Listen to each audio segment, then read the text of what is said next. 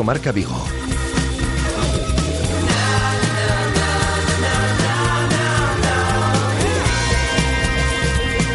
Rafa Valero.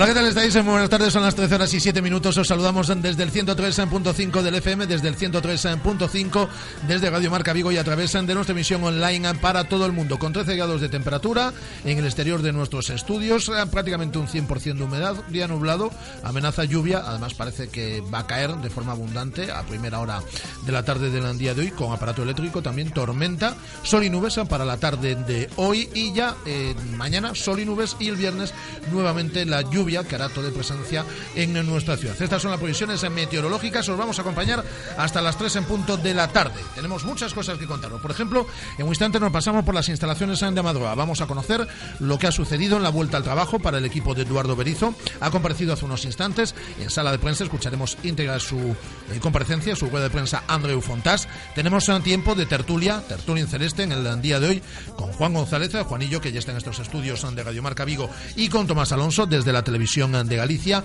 Hoy es miércoles y hablamos de pádel, lo haremos con David del Barrio, que viene también con invitados a estos estudios de Radiomarca Vigo.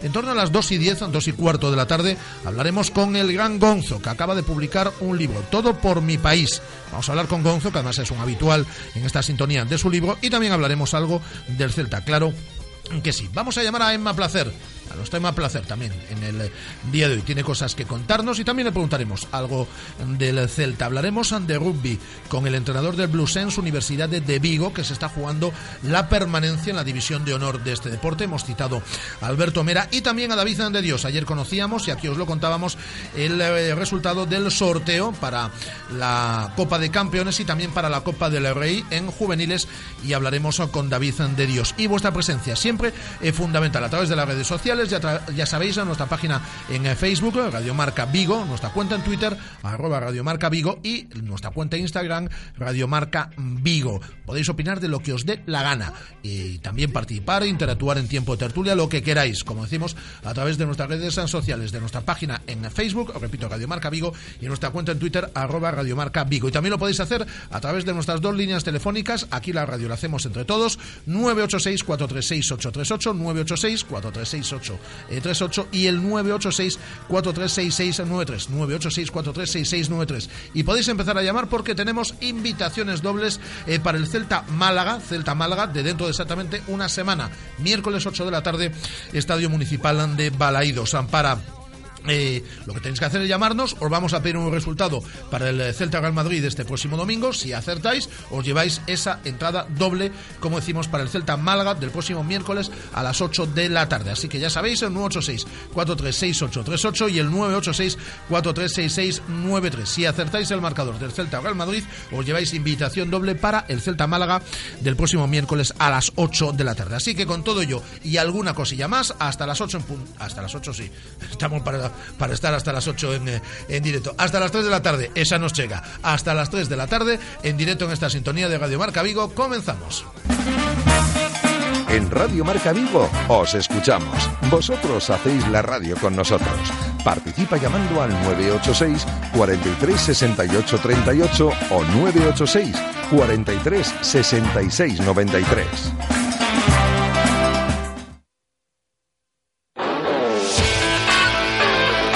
Radio Marca, la radio que hace afición.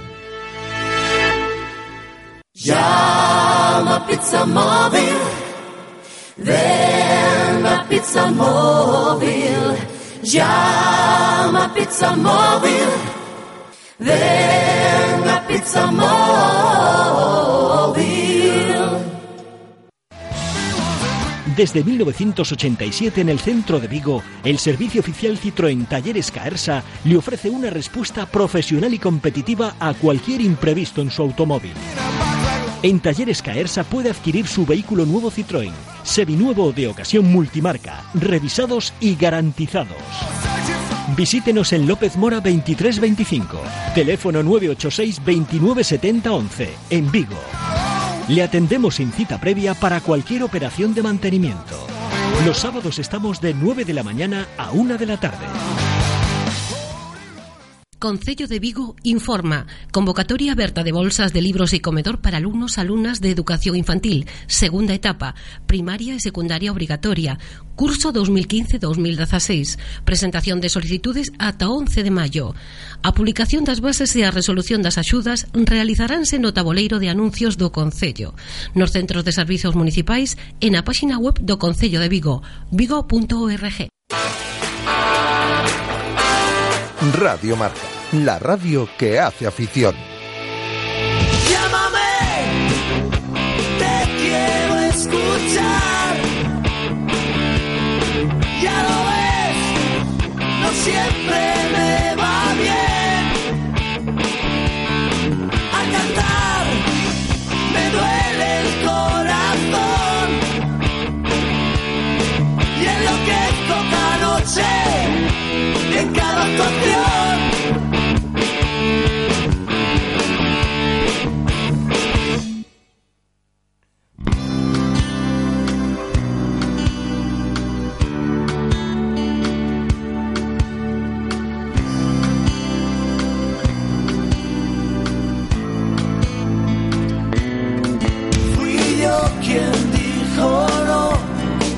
Y ahora en la misma mesa se me enfría el café mientras dices que te va bien.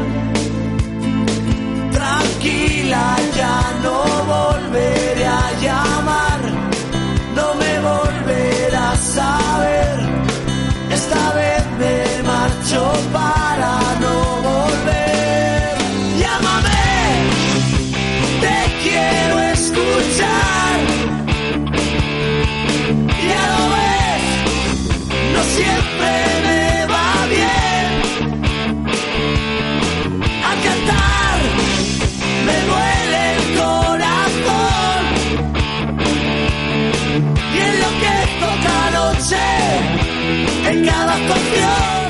Hola, Guada, ¿qué tal? Hola, aquí. di- disfrutando de este temazo. ¿eh? ¿Te gusta? Mucho. ¿Sí? ¿Te gusta la fuga? Mucho. Ah, a Andrés también, y a Juanillo también, que está, aquí con, está con nosotros Juanillo en el estudio ya, ¿eh? Te notaba antes así que te reías en la presentación, digo, ya debe estar Juanillo por ahí. Sí, sí. Sí, sí, te lo Ah. prometo. Te, te tiene, te tiene boicoteado. Eh, Andrés, eh, eh, estaba hablando estaba hablando Juan, sí, sí. Si no te importa, Hola, ¿eh? hola Guada. Andrés, Hola. Andrés me tiene aquí capado. Sí, sí, es un clásico, ¿eh? Eh, A ver si conseguimos antes de final de temporada que sea capaz de abrir dos micrófonos a la vez. Es decir, a ver si... Uy, si ponen buena música ya sería espectacular. Ya. a ver, va- esto es buena va me- música, esto es un temazo. Va mejorando, va mejorando, Guada, va mejorando. Así que te gusta la fuga a ti también. Sí, sí, sí. Bueno, muy bien. ¿Qué ha pasado en el entrenamiento esta mañana? Bueno, no habéis podido ver nada, pero ¿qué ha pasado? No hemos visto nada, un entrenamiento eh, largo de más de hora y media de duración. El primero en tiempo, tan largo, la verdad, porque venimos de un par de semanas de entrenamientos reducidos, sin novedades en el parte médico. Seguimos con Carles Plenas y Borja Ubiña en la enfermería y, poquito más. Ha hablado Andreu Fontás en sala de prensa y eh, con respecto al partido del próximo domingo no quedan entradas en las taquillas de Balaídos. Bueno, quedan las entradas Bueno. para los abonados hasta mañana. Bueno, quedan las entradas para los abonados hasta mañana. Bueno, para los abonados que se hicieron abonados. Sí, los que después, tienen que sacar el suplemento. tienen que sacar el suplemento. Sí, y quedan entradas en internet. De repente se venden mogollón de bolis big en páginas de compra-venta. Un clásico. Un clásico, un clásico. Ayer había, decir, ayer que, martes, que pagas 200 por un boli big, ¿no? sí, y te regalan, una- entradas o te regalan un carné. Y te regalan entradas o un carnet. Sí, la verdad es que en internet las entradas van desde los 40 euros hasta los 200 y, y en taquillas iban desde los 65 hasta los 100. Bueno, sí es cierto que los sub-25 pagaban 50 euros, pero entradas de adultos desde los 65 hasta los 100 y en internet ya se van hasta los 200. Entradas incluso de la grada de fondo, de las regaladas por el Concello. Ayer había colas en el Concello para recoger las entradas y a primera Bueno, hora de la a- tarde la a- gran mayoría de esas entradas ya estaban en internet. ¿Alguno está haciendo negocio entonces? Sí, sí, sí, más de uno, ya te lo digo. Bueno, bueno. Eh, se va a llenar Balaídos sin ningún género de dudas este próximo domingo ante la visita del Real Madrid, que el Real Madrid está a otra cosa en el día de hoy porque tiene que solventar esa eliminatoria de cuartos de final ante el Atlético en el eh, Estadio Santiago Bernabéu. Podemos hacer ahí una porrita también para el partido de hoy. ¿Cómo te gusta a ti? Yo ya, yo ya tengo mi apuesta. ¿Cuál es la tuya? El Atlético. El, eh, Juanillo también. Sí, Está- lo he puesto por el Atleti. Yo no, sí. no lo tengo claro, pero no lo va- el Madrid no lo va a tener fácil, eso seguro. Yo apuesto por el Atleti y tengo una apuesta hecha, ¿eh? O sea que... ¿Sí? Sí, sí, sí. Bueno, no la digas. si Apuesta, apuesta esta semana que marca Fontas el domingo. Lleva Esta así, semana sí. llevas, lleva así desde el principio de temporada. ¿Se ha gastado una pasta con Fontás? Esta Guada? semana sí, Guada, que, que Casillas canta por arriba. Esta semana seguro, ya Llevo, verás. pero esta semana y todas las anteriores. Yo Ya, siempre apuesto al digo, gol de esta, Fontar. esta semana no, no la dejes pasar porque esta, esta cae, pasa ¿eh? es que- Esta es la semana del, cl- eh, del clásico que ha apostado durante toda la temporada, se olvide esta semana y marca Fontás. No, no, no, no, no, no. Mira, ayer fui a hacer las apuestas ya para el fin de semana. Muy y bien, todavía no me dejaba apostar a, a los goles de los jugadores. Entonces tengo que ir a, a final de semana a meterle al gol de Fontás, pero siempre, siempre. Además se paga muy bien. Yo Por eso, por eso. ahí lo dejo. Hazme caso a mí, que yo dije el otro día 0-1 y pensaba que gol de Nolito y fue lo que salió, ¿eh? Ahora que llegue a la radio os enseño mis apuestas. Vale, vale. Muy bien. Eh, ¿Quién habla mañana, por cierto? Habla Johnny. Mañana habla Johnny. ¿Y el habla viernes? Y el viernes... Si lo sabes, ¿eh? Sí, lo sé. Mañana habla Johnny. El sábado viernes. Lo voy a buscar porque lo sabía. Pero Bueno, mañana quien habla de estos micrófonos, eh, que tenemos entrevista con él, es eh, Joaquín Larribey. Estaremos eh, con él mañana en este tiempo de radio. La gente que mm, quiera participar con nosotros haciendo la entrevista, ¿qué tiene que hacer, Guada? A ver, Pues poner un hashtag en Twitter, a ver, a ver. almohadilla Larribey NRM Vigo. Muy bien, Guada. Pues eso es lo que tiene que hacer la gente para, ah, para que la entrevista la hagamos entre todos. Mañana a, es- Mañana habla Johnny también y el viernes escucharemos a Hugo. a Hugo Mayo, bien, es decir, va de laterales las dos próximas ruedas de prensa. Johnny y eh, Johnny eh, mañana, Hugo Mayo el viernes, Berizo el sábado y mañana aquí en estos micrófonos Joaquín Larribey. Lo entrevistamos pues en torno a en torno a esta hora. Sí, más o menos. Sí. Esperamos que sea así. Sí, sí, esperamos. Dile que apure, ¿no? Con el tema de la ducha y demás. La última vez se duchó en 10 minutos, o sea que poder puede hacerlo. Vale, pues eh, en tus manos dejamos que a eso de la una y cuarto, una y media podamos estar charlando mañana con Joaquín Larribey, ¿vale? Perfecto. Bueno, pues eh, si te parece ya, despedimos ese mm, punto informativo y nos quedamos con la web de prensa de Andrew Fontás. Me parece perfecto. Muy bien, hasta luego, Guada. Hasta ahora. Hasta ahora, Chao, chao. hasta luego, Guada. Andrew Fontás en sala de prensa. Creo que, que está conseguido ya el, principal objetivo, el que habíamos dicho siempre que era nuestro, nuestro objetivo principal, que queríamos resolverlo cuanto, cuanto antes y, y lo hemos hecho. Pienso que, con- de, de muy buenas maneras, pienso yo, y, y ahora, como, como dices, a mirar arriba y a ser optimistas al máximo, sabiendo que vienen partidos difíciles y, y esta semana con los tres partidos seguidos pues va a ser clave para, para ver si, si podemos eh, aspirar a, a esa séptima plaza que, que sería muy bonita y, y si no pues a quedarlo lo más arriba posible como hemos dicho siempre. Con esa tranquilidad se mejor el partido del domingo. Sí, evidentemente, evidentemente que, que jugamos contra un rival de, de muchísimo nivel, que si estuviéramos necesitados pues sería, sería muy diferente, ¿no? Eh, lo afrontamos con, con toda la tranquilidad del mundo, sabiendo que, que nos enfrentamos a un rival de, de muchísimo nivel, de los mejores de, de esta liga y, y de Europa.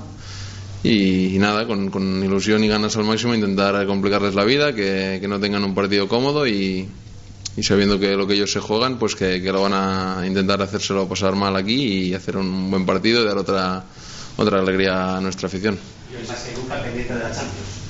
Sí, sí, evidentemente que, que estaremos pendientes hoy, primero porque es un partidazo y segundo porque, porque están ellos, a ver si, si les hacen un partido muy muy largo y, y llegan lo más, lo más cansados posibles a, aquí a Balaidos el domingo, que eso nos, nos beneficiaría evidentemente. Pero bueno, que, que, pase, que pase el mejor, eh, vamos a disfrutar de, de un buen partido y el domingo será otra cosa. Farás como Ancelotti, ver partido non unha película. No, no, hoy, hoy toca fútbol seguro. Es, el- es un buen momento para, para recibir el Madrid, meterle manos por eso, porque él tiene una batalla muy importante y por todas las bajas que tienen también. Sí, evidentemente tienen, tienen jugadores muy importantes de baja, pero, pero estamos hablando del Madrid, tiene una plantilla más que sobrecapacitada para afrontar eh, bajas, partidos, eh, Champions y Liga. Es un equipo, no, no hay que, no hay que, no voy a descubrir nada, ¿no? Que tiene, tiene recursos de sobra para, para competir perfectamente hoy y competir perfectamente el domingo, pero, pero sí que es verdad que, que es que es una, es una buena cosa, es un buen momento para, para enfrentarnos a ellos. También sabemos que, que pase lo que pase, hoy van a venir sabiendo que, que un tropiezo aquí eh, les, les alejaría mucho de, de la liga, o sea que, que no van a venir relajados para nada, va a ser un partido muy difícil seguro, pero bueno, nosotros eh, trabajando duro toda la semana y preparando, intentándoles preparar un partido difícil, que no se encuentren cómodos en ningún momento y, y como ya hemos hecho este año, hacer sufrir a, a un equipo de, de mucho nivel. Andreu, al... estar la liga en juego, ¿tienes ganas de ganar de Polo Celta o Polo Barça? No, primero por el Celta. Primero por nosotros si, si consiguiéramos una victoria. Primero el prestigio que te da ganar a, a un equipo como, como el Real Madrid y segundo que, que nos pondríamos con, con muchas opciones de o con más opciones de, de afrontar esa, esta séptima plaza. Luego tendríamos un partido clave contra, contra Málaga, que, que según lo que hagan ellos también el fin de semana nos podríamos acercar muchísimo a ellos y sería muy importante por nosotros. Si además beneficia a otros, pues, pues también encantado, pero primero, sobre todo, por el Celta. Al margen de lo que supondría para el equipo, como dices, de cara a esa séptima plaza, para ti en lo personal y para algunos de tus compañeros supone una motivación extra un poquito, ¿no? También por vuestro pasado. Sí, sí, evidentemente es un, es un partido especial, ¿no? A los que hemos estado en, en el eterno rival de ellos, pues evidentemente es un partido que, que nos gusta, que nos motiva especialmente y lo afrontamos con eso, con, con, con, ganas y si encima de dar una alegría a nuestra gente, pues le damos otra a nuestros compañeros, pues, pues encantados. Podéis dejar en la liga bandeja a Luis Enrique, no sé si os ha llamado para pediros algo, es un esfuerzo primaros o... No, no, no nos ha llamado, no nos ha llamado porque imagino que, que sabe que igual que todo el mundo que saldremos a, a darlo todo, como hemos salido en, contra todos los equipos que, que, nos hemos enfrentado este año y, y es consciente de, de, que como él también ya lo pasó mal aquí, sabe que, que se lo podemos hacer pasar mal también a, al Madrid y por qué no dar, dar la sorpresa. Lo que pasa a hacerle daño al Barcelona es en la primera vuelta, eh, que si no llegase por aquel penalti le complicaba. Sí, sí que es verdad que, que pienso que hicimos una, una muy buena primera parte. El penalti igual nos, nos descentró un poco. La segunda ya ellos fueron, fueron superiores, pero sí que estoy seguro que el Madrid sabe que no, o sea, no, no vendrá relajado aquí pensando que va a tener un partido fácil, pensando que, que va a ganar seguro al Celta sin, sin bajar del autobús, como se dice. Seguro que estoy, estoy convencido que, que saben que si no están al 100%, que si no, si no compiten a, un alto nivel, el Celta es capaz de, crearles peligro a, a, un equipo como, como el Madrid. Entonces estoy, estoy convencido que, que vendrán mentalizados y preparados para, para eso. El año pasado le ganasteis 2-0, no sé si lo tomáis como referencia ese partido.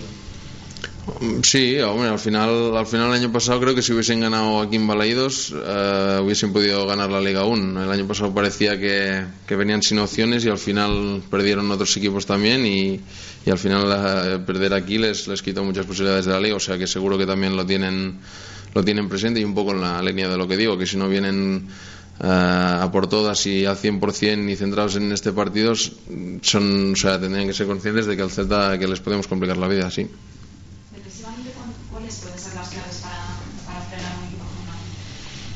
Bueno, uh, pues tenemos que estar a muy alto nivel todos, no solo la línea defensiva, sino todo el equipo. Uh, estar muy bien en unos contra unos, son jugadores de, de muchísimo nivel.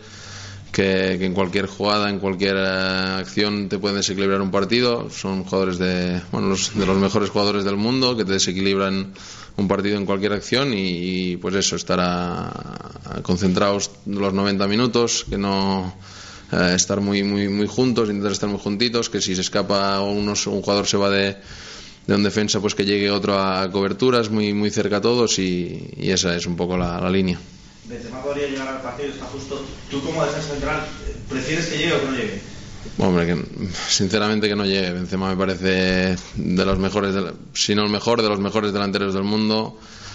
Jugadorazo. Personalmente soy, soy muy fan de, de, del juego de, de Benzema, que, que, aparte de goles eh, juega muchísimo para el equipo, da muchísimas asistencias, eh, trabaja, trabaja muy bien para, para, sus compañeros y me parece un jugador eh, fuera de serie. O sea que, que sin desearle el mal a nadie, como siempre digo, si, si no puede llegar a, aquí, yo pienso que para nosotros será una buena noticia. De, los seis partidos que quedan, cuatro son embalaídos.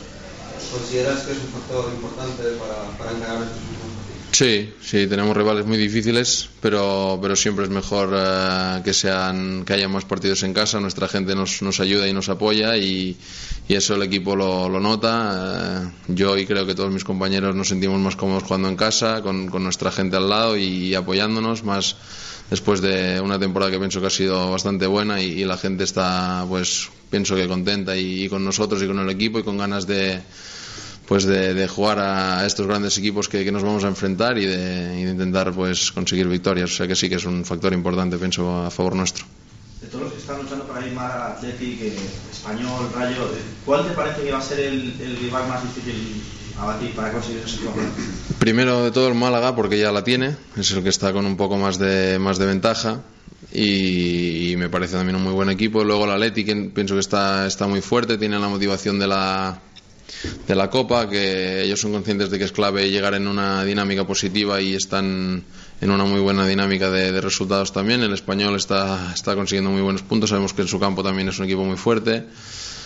Bueno, todos, es que, es que todos. La Real, si, si llega a ganar a Elche, también hubiese estado ahí, ahí metido. O sea que el Rayo también es un equipo que sabemos que, que es capaz de hacer eh, muy buenos partidos contra todos los equipos que, que toca. Me, me, dan miedo bastante todos. Si tengo que apostar igual a Atleti, Atleti Málaga y nosotros, pero, pero todos los veo, los veo fuertes. Con además de que al al Español lo recibís el Atleti, ¿no? Ya. Sí, bueno, al Atleti nos hemos enfrentado las dos veces. Pienso que el partido aquí en casa fue una pena porque pienso que, que, merecimos más. Igual sí que es verdad que la primera parte no nos estuvo muy bien, pero la segunda fuimos totalmente superiores. Nos, nos ganaron y, nos cogieron ese pequeña, esa pequeña ventaja que nos vendría bien ahora. Con un simple empate, pues estaríamos ya hablando de, de otra cosa, pero bueno, no, no, hay que, no hay que pensar ya en eso, es pasado. Hay que hay que pensar en, en, el Málaga y en el Español y en todos los demás que quedan. Nosotros si, si hacemos nuestro camino y ganamos partidos, eh, vamos a tener opciones hasta el final, pienso. El viernes confirmó el presidente que está negociando el club con tu representante tu, ampliación de contrato. Imagino que, después de lo que dijo el presidente del Celta, tu prioridad es prorrogar tu contrato con el Celta y seguir más años aquí en. Sí, sí, es, ese es un tema que, que se lo dejo a, a mi representante. Están hablando con el club. Yo he dicho siempre que estoy encantado aquí que desde que he llegado me siento muy feliz, que he encontrado lo que todo jugador de fútbol necesita y, desea y, estoy encantado, no tengo ninguna queja, eso es, eso es evidente. Ahora el tema de la renovación se lo dejo a, a mi representante que hable con el club, eh, yo estoy centrado en, en, en, cada entrenamiento, en cada partido y, y, al final ahora lo importante es el equipo. Tenemos la opción esta de, llegar hasta a la séptima plaza que sería una, una, cosa preciosa para nosotros y cuando ya no haya opciones o cuando acabe la, la liga ya me centraré yo en, en, este tema, pero de momento te digo que lo tengo en manos de mi representante y, y con la gente del club. Tranquilidad máxima y absoluta porque, porque la situación es muy buena. El año pasado hicisteis un gran cierre de campaña. No sé si este año ves el equipo en similares circunstancias. Sí, veo el equipo muy, muy bien, muy bien. Uh, físicamente espectacular para las alturas de temporada que estamos y, y mentalmente, pues después de, de haber conseguido la, los objetivos uh, pronto y, y los resultados que estamos teniendo, pues también muy bien. O sea que que ambiciosos al máximo y con ganas de, de, repetir un final de temporada como, como el del año pasado, que si lo repetimos tendremos muchas opciones de, de conseguir objetivos muy bonitos porque, porque el año pasado ganamos muchos partidos y esperamos este año también poder hacerlo. ¿Qué fue lo que más te llamó la atención de Ipurúa, que es un campo un poco especial? Sí, es un campo muy especial, la verdad. La gente, como, como se vive el fútbol, parece, parece otra cosa, ¿no? Los, nuestros jugadores, al ser cambiados, salir ovacionados, la gente es vive el fútbol, vive el fútbol de... Se nota que, que es un equipo que, que, ha subido, que la gente está ilusionada, que, que disfruta de, del fútbol que, tiene allí. Lo de las gradas es una pasada, lo de los pisos de al lado, la gente viendo el fútbol desde el balcón. Es un, es un campo especial, muy bonito y, y un equipo que le deseo lo mejor porque tiene mérito lo que, el trabajo que están haciendo en Primera División. Pues hasta ahí la rueda de prensa de Andreu Fontás. Por cierto, contamos hoy en Marca eh, que el Celta tiene pensado realizar una gira, una gira corta de partidos en América a la conclusión del campeonato. Sabéis eh, que el último fin de semana de mayo eh, concluye la liga y el Celta tiene pensado irse de gira pues aproximadamente una semana. Hay dos opciones. La gira habitual que está realizando ahora la Liga de Fútbol Profesional, cuya intención es mandar al Celta a Argentina. El Celta tiene varios jugadores argentinos, Gustavo Cabral, Joaquín Larribey, eh, Pablo Hernández, eh, bueno, pues una serie, como decimos, de, de, jugadores de este país, además del técnico Eduardo Berizo, de parte de su cuerpo técnico, mientras que el Celta ha pedido el que esta gira se realice en México, que es eh, un lugar al cual está muy vinculado el presidente Carlos Mourinho. Sería una gira de aproximadamente una semana para disputar dos o tres partidos y ahí ya llegarían las vacaciones de, de verano en los primeros días del mes de junio. Esa es la idea, aunque no está cerrado. Repito, la liga quiere que el Celta juegue eh, esos partidos en Argentina, eh, dentro de la, de la gira que van a realizar varios mm, equipos a final de, de temporada y el Celta tiene intención de que, o ha pedido que estos partidos se jueguen en México. Son las 13 horas y 32 minutos, un buen tiempo para eh, comenzar con nuestro tiempo de tertulia en celeste con Juan González, Juanillo y con Tomás Alonso. Llama Pizza Móvil, ven a Pizza Móvil.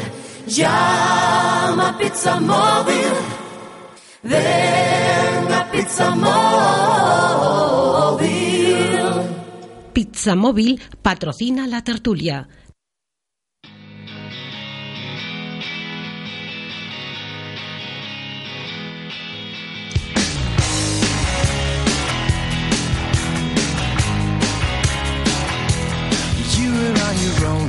Do as you please. Having so much fun, but I lost your reason after all is said and done. Well, are you still having fun? Well, how was you to know when you've gone astray? And happiness would go like a lost emotion. You have always gone your way. Are you happy today? Well, you know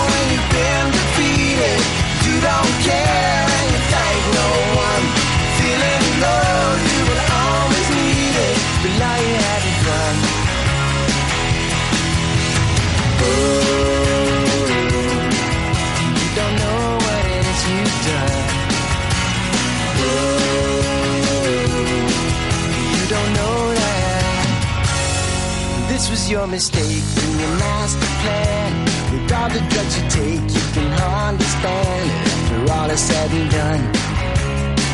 Well, are you still having fun? Well, you know. Bueno, ya hemos saludado a Juan González. Juanillo, saludamos desde la televisión de Galicia, Tomás Alonso. Hola Tomás, ¿qué tal? Muy buenas. ¿Qué tal, Rafa? Un saludo.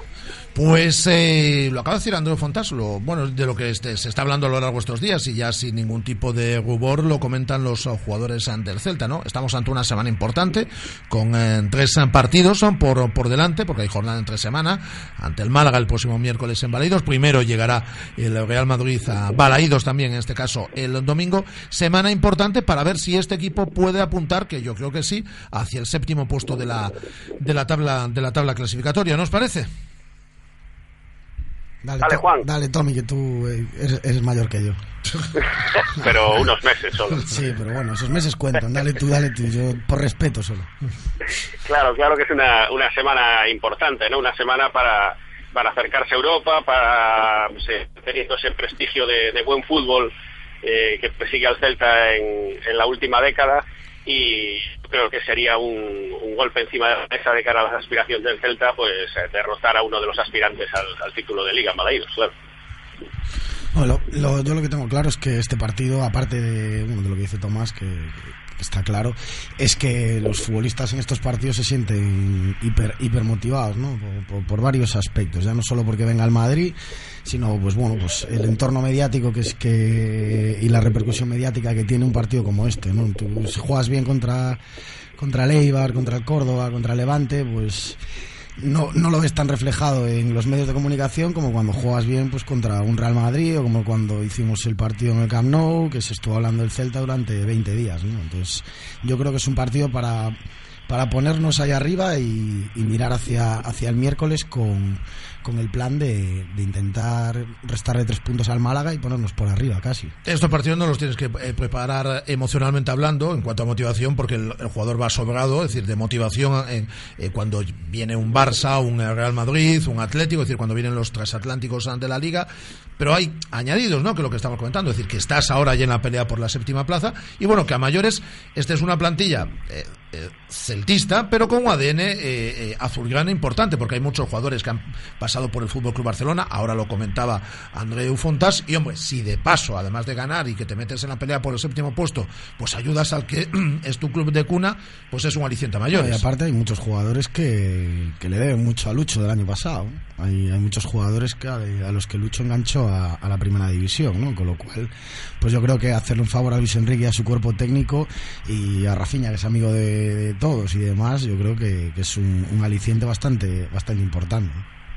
Sí, y algunos que están por lucho aquí este año. Eh, sí. Imagino que, que, habrá influido bastante en las gestiones del, del, verano para la llegada de Sergi Gómez, de Plan.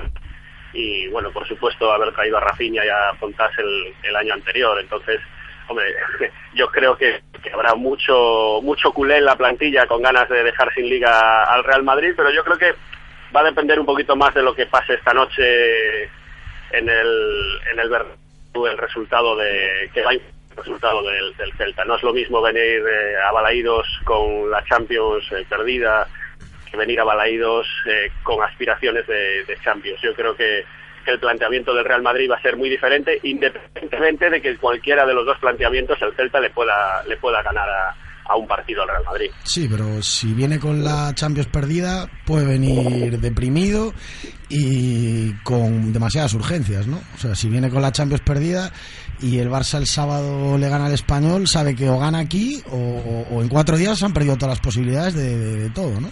Bueno, es que ya sabemos el plantillón, perdona Tomás, eh, eh, que tiene el Real Madrid, eh, independientemente de bajas o no, pero es que este partido, tal como llega, un partido entre semana de máxima exigencia ante un rival como es el Atlético Madrid, además del esfuerzo físico de, de un partido eh, como el del día de hoy y de un esfuerzo mental, pues si ganas, porque ganas y porque te enganchas una competición que es eh, la competición ahí favorita ¿no? del, del, Real Madrid y de muchos equipos.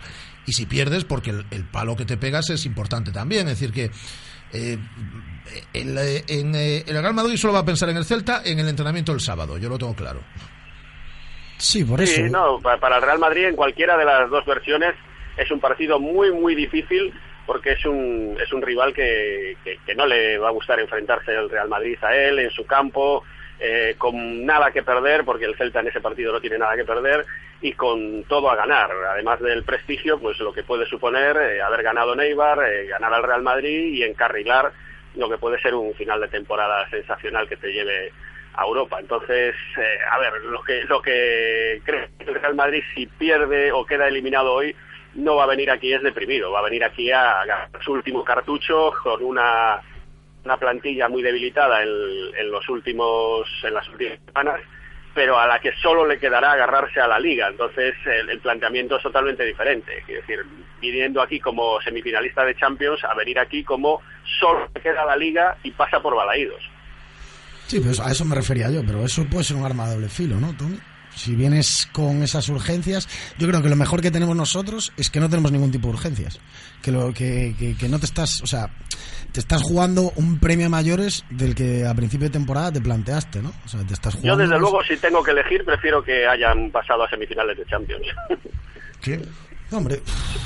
Pues yo no, yo no. Yo es que creo que las urgencias para el Madrid, y más estando sin Modric, que ya sin Modric se, se, se vuelven medio locos, se saltan todos los pasos de, de ataque, eh, intentan llegar a la portería mucho antes, eh, etcétera, etcétera. Yo creo que somos un equipo muy, muy, muy pues, complicado eh, para ellos. Está claro que es una baja importantísima, Juan, pero no han podido contar con él durante muchos meses esta temporada. Y, y, y la imagen del Madrid y la cantidad de partidos, no sé si perdieron tres o cuatro partidos y luego ganaron otros, pues bastante injustamente desde mi punto de vista, ¿no? O sea, yo creo que han ganado partidos como el día del Sevilla, que el Sevilla les pudo meter cinco, pero que Iborra no estuvo bien.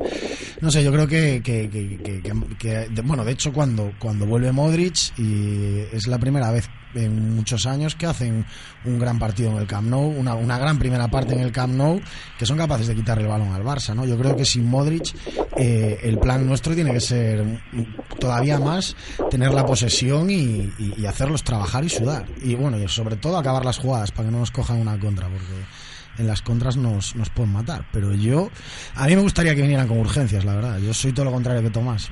Hablamos del, estamos hablando de la pelea por el séptimo puesto. Hay gente, ¿eh? porque vosotros que, estáis en la calle, que conocéis perfectamente el ámbito y lo que rodea también al Celta y, de- y demás, hay gente que dice, "Pf, es que no sé si nos interesa pelear por, por, por Europa, porque el año que viene, que si la plantilla es corta para, para, para competir en dos torneos, a ver si nos pasa lo que ya nos sucedió en, en- Sí, en pero tienes, el hasta, pasado. tienes hasta el 30 de agosto para ampliar la plantilla todo lo que quieras. Otra cosa es que es que es si al Yo aquí club- me vuelvo si a remitir a la frase que ha utilizado Manel en esta tertulia cuatro o cinco veces esta temporada. Dice, como hemos jugado tantas veces en Europa como para, Sí, como para renunciar. Como para renunciar. Lo que pasa que yo creo que eso, pues que que la, la, la Europa League tal y como está montada a día de hoy eh, solo te compensa a partir de cuartos semis. O sea, Escuchaba el otro día a no sé quién del Sevilla, decir, pues, pues yo no, no sé si era Monchi, decir, no, no era un directivo, pero sí era un ejecutivo. Yo creo que era Monchi, que es una competición que hasta cuartos o semifinales Sí, no es rentable. No, no, es, es, Palmas es- pasta. es ruina. Entonces, claro, eh, bueno, como dice Manel, ti- tira- ti- o sea, decir que, que- que no nos interesa ir a Europa parece una, una aberración. Ahora, que te tienes que gastar más dinero, que tienes que traer jugadores más jugadores, jugadores que te van a cobrar más, que van a ganar más, eh, muchos jugar viajes, jueves, domingo, jueves, domingo. claro, muchos viajes, etcétera. Al final, bueno, pues eh, sí, hombre, puede ser un poco deficitario, pero bueno, desde luego, tal y como está el, el, el club ahora mismo desaneado, yo creo que, que, que- que no nos podemos relajar. Yo creo que la idea es llegar al séptimo y, y que nos den una alegría, desde luego. Sí, sí, yo creo que Europa siempre, ¿eh? aparte que estamos hablando de que si quedas en la séptima posición de la Liga Española, no tiene que ser tu aspiración pasar por la UEFA un par de eliminatorias y chao. Eh, quiero decir, tiene que ser eh, estar en semifinales de, la UEFA, como ha estado el Sevilla, como lo ha ganado el Sevilla, y, pelear con los equipos que están en esas posiciones, que al fin y al cabo son los que compiten contigo por esas mismas posiciones en otras ligas, como puede ser la italiana, la, la inglesa, la, la holandesa o la alemana, ¿no? Entonces, bueno, ¿por qué el Celta no va a poder estar peleando con tres refuerzos eh, de nivel por entrar en semifinales de la UEFA? Eh, que hay que pasar el calvario ese de las eliminatorias contra equipos eh, bulls, contra equipos menores, contra gente que no te llena el estadio y que y que te deja un pequeño déficit en, en taquilla, pero bueno, a lo mejor lo que hay que cambiar es el planteamiento y, y dejar que, las entradas sean muy muy baratas en UEFA y aprovechar para ver a otros jugadores eh, como si fuera una Copa del Rey europea. Y con esos jugadores que habitualmente no juegan eh, en UEFA pues intentar llegar a, a lo más alto. Pero Europa siempre desde luego. Eh, yo tengo una duda, lo hablaba antes eh, con Juan a micrófono cerrado esta mañana, yo tengo una duda de cara al partido de este próximo mm, domingo. Los otros días los- creo que los tenemos claro todos, es decir, Sergio, Hugo Mayo, Johnny en los laterales, con Cabral Fontás, dos seguros para el mediocampo, como es el caso de Augusto y de Cron, arriba eh, Nolito, Orellana, Larribey. La duda es, apostará por el equipo que ha jugado en estas dos últimas semanas, que goleó al Rayo Vallecano, que ganó en Ipurúa con Santimina, es decir, con ese 4-2-3-1, o por ese 4-3-3 eh, reforzando el medio campo con posiblemente la presencia de Pablo del Tuco Hernández como hizo en el partido ante, ante el Barcelona. ¿Vosotros qué queréis? yo creo que es el último tren para el Tucu este es el último tren para que el Tucu haga su partido el partido grande ante un grande y volver a, intentar demostrar que es un fichaje acertado porque lo que ha quedado eh, plasmado durante los últimos meses es que es un jugador que además de haber traído Berizzo pues le gusta mucho a Berizzo y yo creo que es un jugador que puede jugar en cualquier equipo de la española si consigue en estos últimos partidos eh, demostrar que, el ritmo que tiene es el adecuado para Europa, eh, yo creo que le va a dar minutos ante, ante el Real Madrid que lo va a poner en el 11. Sí, yo creo que, hombre, yo tengo esa duda, desde luego. Yo- Y que va a dejar fuera a Mina. Sí. Sí, es que, claro. Tú, sin embargo, decías que tú jugarías con todo. Yo jugaría con todo. Ahora, también me planteo el tema Mina-Marcelo. pues, es un duelo que no me gusta nada. Por ejemplo, ¿no? Yo creo que, que, en, que en esa posición Fabi Orellana es, es, eh, pelea mucho más, baja más, eh, es, es más rápido, eh, es más rápido, sobre todo para las contras, etcétera. Yo creo que yo creo que Pablo aparte el Tuco hizo hizo contra el Barça hizo un muy buen partido, ¿no? De, de los mejores. Creo que no se le no se le valoró lo suficiente, ¿no? Pero probablemente porque sea un jugador que tiene unas expectativas, pero que por ahora no las está cumpliendo. Yo aquí ya lo dije varias veces. eh, yo creo que que es un muy buen jugador, pero que el primer año en esta liga es muy complicado. Y que a lo mejor no está jugando en su posición también, ¿eh? Eso puede ser. Pues es que tampoco, claro, es que tampoco sabemos en realidad cuál es su posición, ¿no? Porque como no lo conocemos, ¿no? Y bueno, pues no, no tenemos muy clara cuál es su posición. Al principio de temporada nos decían que era muy parecido a Rafinha y claro, y eso, eso ya empiezas, ya cuando te dicen eso ya empiezas mal. Eso, eh, Eso yo soy testigo de una, de, de una conversación eh, que es eh, privada pero semipública, pero un día con Berizo, es decir, antes de que empezase la temporada, eh, que le pregunta a un compañero de, de- de profesión, oye, ¿de qué juega exactamente Hernández? Porque no lo conocemos. Y dice, bueno, pues para que os hagáis una idea, es como Rafinha el año pasado. Claro, eh, entonces ahí ya vienes con ya vienes con con unas expectativas mucho más grandes, ¿no? Yo creo que yo creo que el Tuco es, es muy buen jugador, yo creo que nos va a dar mucho, pero lo que digo siempre, el primer año de Michael aquí de Crondelli no fue no fue igual que, que no, no jugó igual que está jugando ahora, de hecho me acuerdo de varios partidos en la grada de, de Michael, incluso contra el Madrid se quedó fuera de la convocatoria Y años en la banda, y años en la banda tirado, etcétera, etcétera. no en, el, Entonces- no en el medio centro. Claro, es por eso. Entonces al final, eh, incluso el primer año de Zidane en el Real Madrid le costó muchísimo adaptarse, ¿no? Y hablamos de, un- de- de todo un Zidane. Entonces esta liga es muy complicada y cuando vienes de otras ligas menores, por decirlo de otra, bueno, iba a decir sin faltar, es, es la realidad. Cuando vienes de otras ligas, Vamos, es cuando decir, yo vienes creo que nadie, es decir, una- a, a día de hoy la Liga Argentina y la Liga Chilena, es decir, más aún la chilena, son competiciones menores. Claro, entonces vienes con otro ritmo y, y llegar aquí, la pretemporada fue dura y a- adaptarte. No, y, y yo creo que además hay dos losas que lleva pues una en cada hombro, que son una, es un fichaje caro, dos, es un fichaje de Berizzo.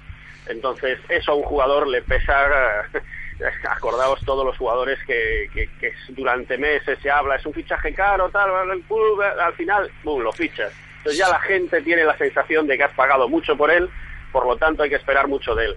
Y dos, que sea un fichaje, una petición de Berizzo. Eso yo creo que le pesa, pero como una losa, y necesita pues un partido tipo el de este fin de semana contra el Real Madrid para demostrar, dice, sí, sí, soy caro, me ha traído Berizzo, pero, pero soy un jugador de alto nivel. Sí, además es que yo creo que yo creo que Berizzo en eso no, no fue paciente. Yo creo que, que lo quiso meter demasiado rápido con, con, con- Y a su con vez un hizo una cosa, de- cuando vinieron ah, dijo que no me den también por este Sí, tema y lo apartó. y lo apartó. Yo creo que no es el tema de- del Tuco no no Se lesionó en pretemporada, nada más Sí. llegar. Bueno, venía, él venía, él venía, ¿eh? porque Sí, él bueno, porque de había, hecho no había fue- hecho un esfuerzo para ir al para ir al mundial, ¿no? Él de hecho, bueno, eh, estaba estaba un poquito tocado, pero no llegó a ir al mundial. No, no, no llegó, no, pero no pero- llegó a ir al mundial porque estaba tocado. y, por- Entonces, y porque hizo un esfuerzo hasta el final. y él llegó y estaba como medio tocado y la pretemporada fue dura y también se lesionó, empezó más tarde, etcétera. Yo creo que no le han venido bien dadas, pero que yo creo que es un jugador que, que nos va a dar mucho, eh, desde luego. eh. Si, si sigue la plantilla, yo, yo creo que nos va a dar, nos va a dar mucho.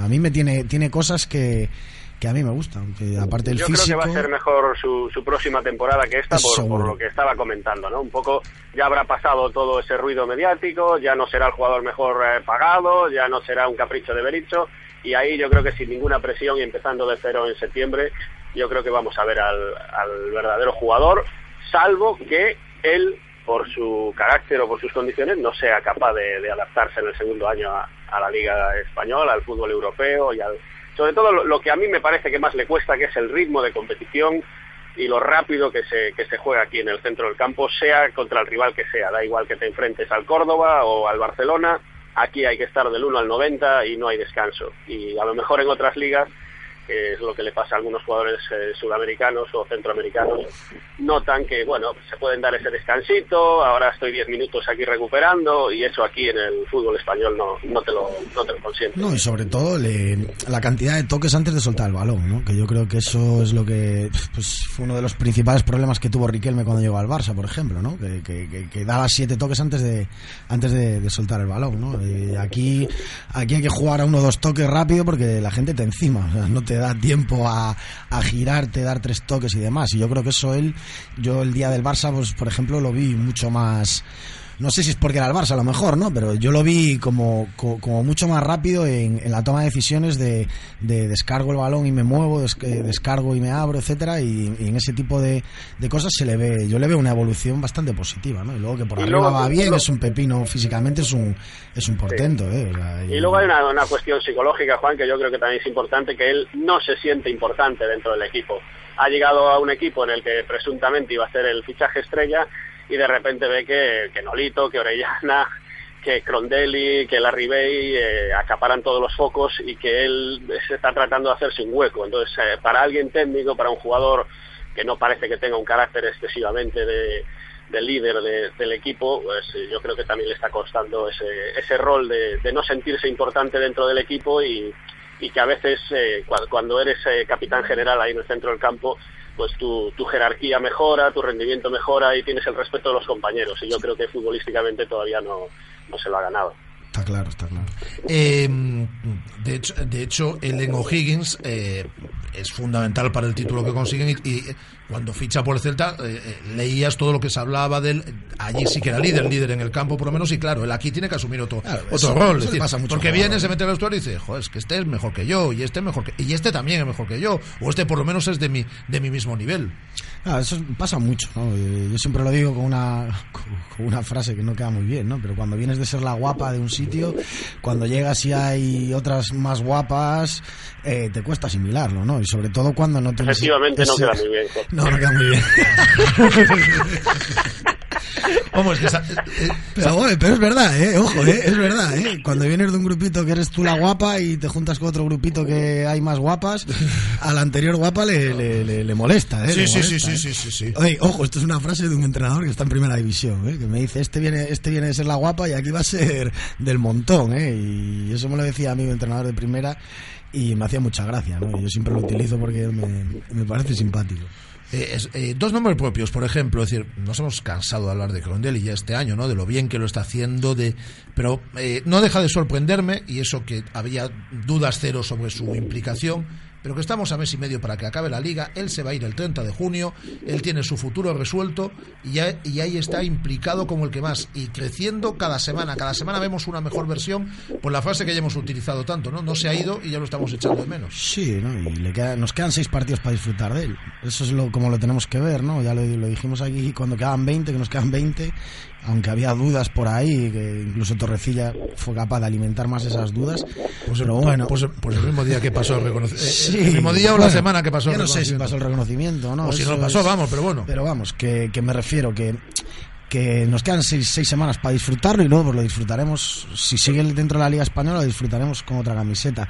Eh, la implicación de él es, es, es de, de un profesional como la Copa de un Pino, porque bueno, siempre hay, hay futbolistas que, que, que no dignifican esta profesión, ¿no? Y que, y que cuando ya se ven que está todo hecho y demás, y, que firman en enero con otro equipo, se dejan ir y no les ves metiendo el pie igual, ni trabajando igual, ni como pensando, como me lesione, igual, ¿sabes? Tengo una cláusula que dice que el Sevilla o el Villarreal o el que sea, eh, como me lesione, no me quieren. Entonces, ¿sabes? Eh, yo creo que a Michael hay que a Michael hay que agradecerle estos años todos y sobre todo el- eh, la profesionalidad y, y lo, lo bien que va a dejar el pabellón aquí arriba, desde luego. Siempre a Michael y a, y a Luis Enrique, ¿no? Que ha sido, Sí. yo creo que en años el primer entrenador que le ha puesto en su sitio.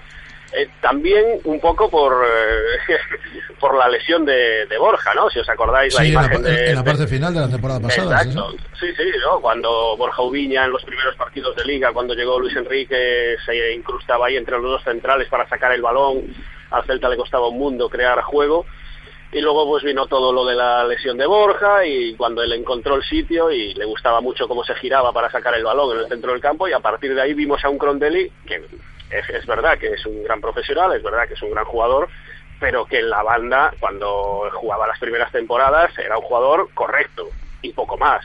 Ahora Sí. estamos viendo a un Crondelli de un nivel superlativo. Estamos, estamos viendo, estamos viendo un medio centro de, de nivel de, de top, como se dice ahora, europeo. Yo- Pero en la banda era un jugador simplemente, para mí, correcto. Vamos, no, no le he visto grandísimos partidos a Crondelli en segunda división y tampoco el año de, de primera con, con Herrera de estos soberbios como le estamos viendo ahora eh, de capitán ahí en el, en el centro es que, del campo. es que recordad, es decir, que ya lo hemos hablado en tertulias esta temporada en alguna ocasión, los dos jugadores de banda con Paco Herrera, por ejemplo, la temporada de Michael primera división, sí. son Augusto en la derecha, Crondelli en la izquierda. Y ahora son los dos futbolistas que están en el medio dando un rendimiento espectacular, los dos. Claro, está claro. Yo, Sí, Juanillo, Juanillo no se lo dará, pero eh, yo sí le doy mérito a, a Luis Enrique por haberlo puesto ahí y a Berizzo. No, no. Digo que igual que ¿Qué le doy a Luis Enrique el mérito, el mérito de poner a, a Luis Enrique a Crondelli en el centro del campo, le doy a Berizzo el mérito total Sí, y sí, absoluto de haberle encontrado la posición a Augusto donde más rendimiento ha dado en toda eh, Yo- su carrera en Vigo. Yo total y absoluto no, porque el primero que saca a Augusto de la banda es Luis Enrique el año pasado y lo mete de interior muy juntito a Grondelli. O sea, porque Muy poquito, No, muy- no, po- muy poquito poquitos no. partidos. No, no, muy poquito no, no te equivoques. Desde que desde que Michael se que- se pone de pivote, Augusto se pone interior. Muy bien, Es que aparte fue fue el movimiento de los dos. Ahora que Augusto está de pivote y eso lo eso es- lo vio solo lo vio el Toto y está dando un rendimiento espectacular, pues por supuesto que le doy el mérito. Ahora yo me acuerdo de una frase que me A ver, ¿puedes repetir eso? que no, no, que yo le doy No, mérito. no, ¿eh? no, pero si quieres, tuyo, si, ¿eh? si quieres Tomás, te, te lo interpreto yo. Es decir, la interpretación. sí, sí, está grabando. La interpretación es eh, que te está dando la razón, pero bueno, lo va, lo va adornando un poco, ¿eh? No, no, no. que- o sea, vamos a ver, que, le- que, que, que Augusto esté ahí de pivote y que esté rindiendo como está rindiendo, yo me alegro, yo me alegro ¿eh? y, y- y yo, vamos, yo a Berizzo no le voy a quitar, no le voy a quitar ningún mérito. Ahora, hay Esto cosas... también lo tenéis grabado, ¿no? Sí, sí, Sí, sí, no, todo, todo, que todo. yo esto lo digo mucho, ¿eh? Se nota que nos escuchas, ¿eh? A ver si empiezas a, a ver si empiezan a escucharnos, ¿eh? Porque yo esto lo digo mucho, ¿eh? Lo que Yo pasa me que... levanto con Radio Marca y me Sí, sí, pero cuando, pero cuando entro yo la apagas. Se apago, nota cuando cuando- sale, apago cuando sales tú. Claro, claro, ya veo, ya veo, ya. Yo le doy, yo le doy eso. Y, y respecto a lo de Michael, eh, yo me acuerdo el año pasado, pues eh, en una conversación privada que, que- que Luis Enrique, ahora se puede decir ya, ¿no? Eh, Luis Enrique decía, voy a hacer de, de Michael un, un Rakitic, ¿no? Yo creo que, yo creo que es un jugador que necesita, que es un box to box y necesita estar totalmente todo el tiempo que pueda en, en contacto con el balón, ¿no? ¿Y le va a quedar cuerda para esos tres años en Sevilla? Yo no sé si le. Hombre, si se va a Sevilla, porque es que lo estamos dando por hecho, pero no lo tengo claro. Pero si se va a Sevilla, eh, depende. Es que si está Emery lo revienta como. Porque lo de Emery con Porque- las rotaciones no lo lleva demasiado bien No, tampoco. eh, es que por eso te lo digo, es decir, eh. Michael o es jugador de jueves, digo en caso de competición europea, o de domingo. No, No, físicamente es un Tiene una ventaja es que no es un tiene pepino, Twitter. es verdad. Sí, no le puede meter por el Twitter. Pero igual al No le llegar allí a obliga. ¿eh? Igual al llegar allí le obliga a hacérselo, ¿eh? Para que, porque si no se aburre. eh, Dos horitas antes de los partidos se aburre sin, sin meterse con nadie, ¿no? Pero bueno, yo creo que Michael eh, físicamente es, es, es un, es un medio maratoniano, ¿eh? Cuidado, ¿eh? Lo que pasa que... Para dos partidos en Claro. 72 horas, es que aquí lo hemos visto cada semana. Ya, y para eso sí que está. Pero tampoco lo sabemos. Igual nos sorprende, ¿eh? Y... No, no, a mí no deja de, a mí no deja de sorprenderme. Eso igual nos sorprende, no, no, lo, sa- no lo sé, no lo sé. Si se va a Sevilla con Emery, no lo sé. A mí me gustaría, a mí me gustaría verlo más en el, en el otro equipo que sonaba, ¿no? Que yo creo que es más de su estilo, ¿no? El, el Villarreal. Villarreal.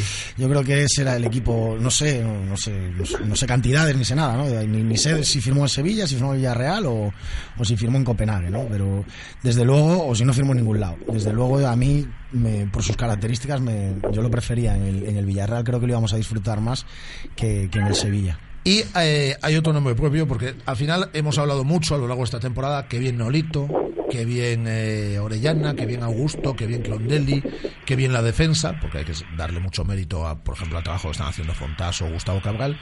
Pero eh, la temporada de Johnny, que también lo hemos comentado varias veces, pero al final acaba pasando desapercibido muchas veces porque, claro, es lateral y parece que luce menos, pero el temporadón que está haciendo Johnny. Es que, se la- a- a- es, que es de la casa. Ya- Esto es lo que pasa siempre. Pues posiblemente. Es que es de la Pues casa. posiblemente Esto también. pasa siempre. Yo creo que nos ha pasado siempre. Eh, con, con Miche Salgado pasaba, que tampoco se le valoraba mucho hasta que vino el Madrid y puso la pasta encima de la mesa. Tampoco se, se escuchaba No, hablar mucho de él. no, no, Michel era Hugo- buenísimo cuando jugaba en el Madrid. Sí, claro. Hugo, Hugo, pues, Hugo se le dio mucha bola cuando cuando secó a Cristiano esos dos partidos, pero luego parecía que no tal. Alex a principio de temporada, pues como era el primer cambio, tampoco parecía que, que fuera un, un- un- un gran jugador y los diez primeros partidos eh, fue de lo mejor, fue de lo mejorcito y luego pues igual que pasa con Sergio. A Sergio este año yo creo que nos ha salvado muchos más partidos de los que muchos más goles de los que de los que cuentan. Pero al final la gente se acuerda del partido del Camp Nou del Calderón y, y del día de se acuerdan de los y del día del Coruña no se acuerdan pues el día del Valencia con el 2-2 el otro día que con, íbamos 0-1 y, y hace un paradón contra el Rayo, que, que, al final le metimos 6, pero que vamos, que si se ponen 0-2 en el minuto 5, la, la, la, historia puede cambiar, ¿no? Al final, yo creo que, que a la gente de la casa no se. No, o sea, eh, en algunos aspectos sí que queremos todos ver más, no sé, etcétera, etcétera, pero cuando llegan ahí no se les, no se les da el, el valor que tienen, porque son jugadores de primera que están jugando treinta y pico partidos en primera y a un nivel altísimo. Y Johnny ha secado este año a, a, lo mejorcito, ¿no? A Neymar, con, a Neymar acabó, acabó loco con, con Hugo y cuando, claro, porque acabó loco con Hugo cuando se cambiaba de banda decía, Buh, este no sé si es mejor, si es peor, me voy otra vez para allá.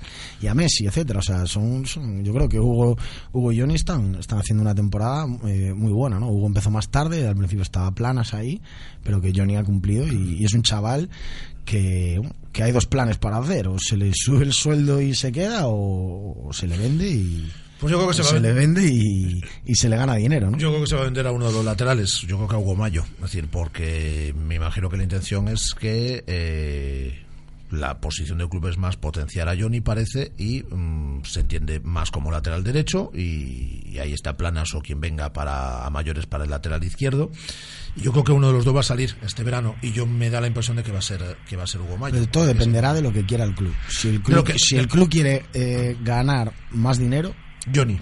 Yo creo que ahora mismo está más valorizado, eh, más valorizado Johnny. Johnny. Si el club quiere potenciar el equipo y no desmantelarlo y, y tal, buscará la salida de Hugo. Yo creo que buscará la salida de Hugo. Pero bueno, que, que si van a vender, ahí hay dos, dos laterales jóvenes con muchísima proyección para, para sacar dinero. Sí. Tommy. Sí, no, yo creo que es un poco el planteamiento como antes. Si el equipo se mete en Europa es que necesitas a los dos. Entonces, eh, claro, si entras en dinámica vendedor eh, ya no puedes tener a Johnny para la UEFA y a Hugo para la Liga o a Hugo para la Liga y encerrarlo con la Copa del Rey. O sea, son dos jugadores con los que tienes que contar de principio a fin porque hay lesiones, porque hay estados de forma eh, picos en los que estás más arriba, más abajo. Y claro, eso te supone no vender, no ingresar, eh, pero claro, eso es lo que tiene jugar en Europa. Mira el plantillón que tiene el Sevilla y, el Celta necesita dos, jugadores de esas características. Ahora, no entrar en Europa, pues sí que te permite pues hacer caja con uno de los dos y, luego pues intentar apostar por alguien más joven para pues para compartir ese lateral con Johnny, con Planas o, o, con el que se quede, que se quede Hugo o se quede Johnny. Ojalá nos dure mucho tiempo. Pues aquí lo vamos a dejar. Tomás Alonso, desde la Televisión de Galicia, un abrazo fuerte. Otro abrazo, un abrazo, incluso para Juanillo. Un abrazo, eh, eh, un abrazo, Juan González. Juanillo, muchas gracias. El, te escuchamos el domingo desde la cabina de Balaídos, en marcador, comentándose sí. partidazo. ¿eh? Vamos a comentar. Dice que tienes buenas sensaciones, además. Sí, muy buenas, muy buenas. Yo creo que vamos a comentar una gesta el domingo, así que para los que no lo puedan ver, o incluso para los que lo puedan ver, los que, que nos escuchen igual, que, que gritaremos los goles del Celta a todas. Hasta el domingo, Juan. Gracias, chao. Llama Pizza Móvil. Ven a Pizza Móvil. Llama Pizza Móvil. Ven a Pizza Móvil. Pizza Móvil ha patrocinado la tertulia. Radio Marca, la radio que hace afición. Nunca has dormido tan profundamente. Bienvenido a una tranquilidad nunca vista. Ahora tu BMW seminuevo con cuatro años de garantía, cuatro años de mantenimiento y un año de seguro a todo riesgo. Ven a Celta Motor, tu concesionario BMW Premium Selection en carretera de Camposancos 115 Vigo o infórmate en bmwpremiumselection.es. Solo hasta el 30 de junio. Financiando con BMW Bank. Clínica de Fisioterapia y Osteopatía, Sanare. Especialistas en lesiones deportivas, problemas de hombro y cervicalgias. Asignado como centro oficial Indiva en Vigo. El método elegido por Nadal, Contador, Gómez Noya Falcao, entre otros, para recuperarse de sus lesiones. Clínica Sanare. Consulta gratuita para los oyentes de Radio Marca. Visítanos en María Verdiales 37 o llámanos al 886 11 53 61. En Radio Marca Vigo os leemos. Participa a través de nuestras redes sociales.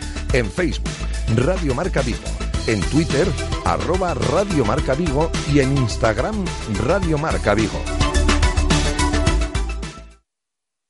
En Celta Motor, concesionario oficial BMW Motorrad en Vigo, verás ceros por todas partes. Porque si financias tu maxi scooter BMW con el nuevo Select Cero, no pagarás entrada, ni intereses, ni gastos. Y además, al finalizar el contrato podrás cambiarlo, quedártelo o devolverlo. Ven a Celta Motor, en Vigo, carretera de Camposancos 115, y empieza a disfrutar ya de tu maxi scooter BMW desde 150 euros al mes. Radio Marca, la radio que hace afición.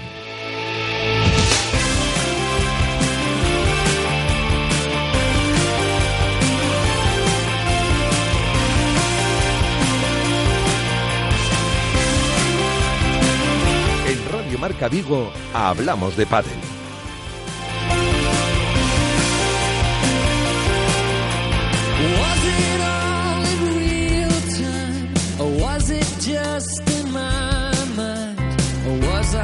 Just a ghost passing through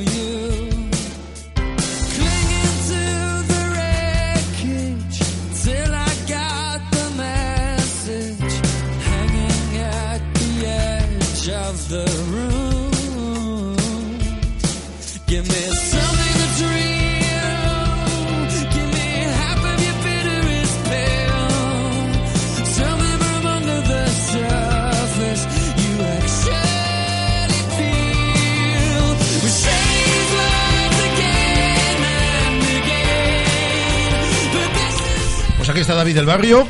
Hola David, ¿qué tal? Muy buenas. Buenas tardes, Rafa, ¿qué tal? Como todos los miércoles vamos a hablar de pádel, por cierto, luego charlaremos con Gonzo, que nos viene a presentar su libro Todo por mi país y hablaremos también un ratito del Celta con él. Vamos a seguir hablando porque claro, eh, yo creo que es eh, pues la prueba estelar que tenemos este año en nuestra área de influencia, eh, la prueba que tenemos del World Padel Tour. Sí, la, la vamos a tener en Villa García, como, como ya hemos hablado. Y, y bueno, tenemos dos Cada protagonistas. menos, ¿eh? Ya cada vez queda menos, será en, en, en el mes de noviembre. Pero bueno, sobre todo tenemos aquí a, a dos protagonistas muy importantes que me parecen uno porque es de aquí de la zona eh, y está apoyando muchísimo este deporte y es uno de los partícipes de que esta prueba haya venido a Villa García, que es eh, Francisco Silva, y a, a uno de los jugadores que, que son noticia esta semana, como es Ramiro Moyano, que, que junto a su compañero El Godo Díaz eh, han quedado campeones en Valencia eh, este último fin de semana de la primera prueba Challenger y tenemos a los dos aquí en antena. Pues los saludamos. Hola Francisco, ¿qué tal? Muy buenas. Hola, buenas tardes, caballeros, ¿qué tal? Y hola Ramiro, ¿qué tal? Muy buenas. Hola, Ramiro. Hola, hola. Ahí Hola, está, sí. ahí ya. ¿Cómo, cómo andan? ¿Todo bien? Todo bien, todo estupendamente. Bueno, bueno. Encantado de. Bueno, sabemos que Ramiro. Eh, teníamos un poquito de prisa hoy. Hoy Rafa me preguntó. Y es que Ramiro juega hoy a las 4 de la tarde. El- Pues- El, World del Tour no para. Eh, esta semana están en, en La Palma, en las maravillosas Canarias, que están colgando todos los jugadores fotos de. Ahí los- en un curso, ¿no? No, estuve en Madrid. Ah, fue en Madrid. Sí, sí. Y, colgando colgando fotos de los jugadores de, del- de los maravillosos sitios en donde están. Y, y bueno, lo tenemos esta tarde ya preparado para, para jugar. ¿Qué tal, eh, Ramiro? ¿Cómo ves eh, este torneo? Antes de preguntarte por el de por el que has ganado en Valencia. Eh, Bueno, la verdad que, bueno, hace un día que estamos eh, acostumbrándonos un poco al clima porque como ustedes saben, en cada torneo hay diferentes climas y así que habituándonos un poco. Eh, el lugar precioso, la verdad que no conocía La Palma, así que muy contento de, de conocer este lugar. ¿Cómo ves el cuadro? Os toca ahora una primera ronda, bueno, eh, complicada, porque todos los partidos son, son complicados, pero bueno, más o menos asequible, y luego os cruzaríais contra el, campe- eh, contra el ganador de, de Cristian Gutiérrez y Borja, ¿no? Eso es, sí, bueno, la verdad que, eh, como decís vos, hoy por hoy eh, todos los cuadros son difíciles, no te puedes relajar en ningún partido. Eh, creo que hace tiempo que, que el World del Tour no estaba tan parejo y que cuando sale el cuadro eh, sabes que, que tenés que salir de con, con todo para, para poder llevarte el partido porque está todo muy parejo. Bueno, y incluso, mira, eh, un resultado de hoy por la mañana, eh, pues David Gutiérrez, Luciano Capra, que fueron finalistas en la primera prueba del World del Tour, pues han caído derrotados contra vuestros rivales de Valencia, contra Javier es, Concepción y Ure Botello, a los que derrotasteis en la final. ¿Qué nos cuentas Sí. de, de este nuevo formato Challenger que, que, se, que se ha implantado este año y que la semana pasada hablábamos con Paquito Navarro, nos comentaba que, que le gustaba muchísimo esto este formato y, y- y ¿qué, te, qué te parece a ti estas nuevas pruebas Challenger? Bueno, la verdad que me parece un torneo espectacular, sobre todo para, bueno, eh, no sé si saben que el Challenger juegan eh, de la pareja 11 para la, de, o sea, para abajo y, y bueno, es, es increíble porque hay un nivel eh, infernal, juegan todos muy bien y bueno, gracias a Dios nos pudimos llevar el torneo, pero sufriendo mucho, no todos los partidos muy parejos. Eh, bueno, Fran, saludarte, te tenemos ¿Qué aquí, ¿qué tal? Eh, Fran, aparte de todo, pues eh, aparte de ser gerente de una empresa de conservas muy importante de Villagarcía, que es Portomar, y, y de ser patrocinador ahora mismo de, de Ramiro Moyano, entre, entre otros, aparte de patrocinar otro tipo de deportes, pues es un poco el impulsor de que, de que el pádel haya vuelto a Galicia. ¿Qué nos puedes contar, Frank? Aparte de tenerte por todo esto, por todo lo que estás apoyando al pádel últimamente, sabemos que estuviste en las dos últimas pruebas que se celebraron. ¿Cómo ves este año el World Padel Tour? Bueno, lo veo, pues eso, cada vez, como muy bien dice Ramiro, más abierto, porque bueno, el formato Challenger permite a jóvenes parejas, promesas que juegan espectacularmente también, pues ya entrar en cuadros finales, con lo cual no hay partido prácticamente eh, fácil, todos tienen que pelearlo y lucharlo.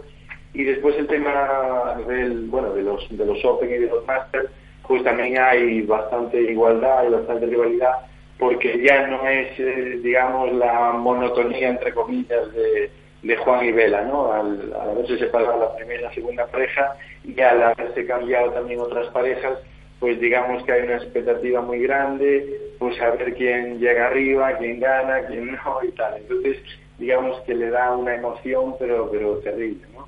Y bueno, el pádel es un deporte muy social, que yo estoy enganchado, como localmente se dice, y yo creo que el que prueba realmente pues se engancha, hombres, mujeres, ¿qué voy a decir? En toda España yo la recorro pues una, una fiebre espectacular y bueno, pues eh, yo creo que en Villarcía pues vamos a mover a mucha gente, bueno, y la gente va a quedar encantada, ¿no? Porque yo que voy a, a casi todas las pruebas, pues veo que la gente va emocionada, encantada, hay un ambiente terrible de, de- de buena sintonía, de buen rollo, todo el mundo se saluda, hace fotos, autógrafos, los jugadores, a veces digo yo, joder, tenemos que estar muy cansados de tantas fotos, de tantos fotos, pero ellos siguen con buena cara, con la sonrisa, que dicen que el ambiente merece la pena, la verdad.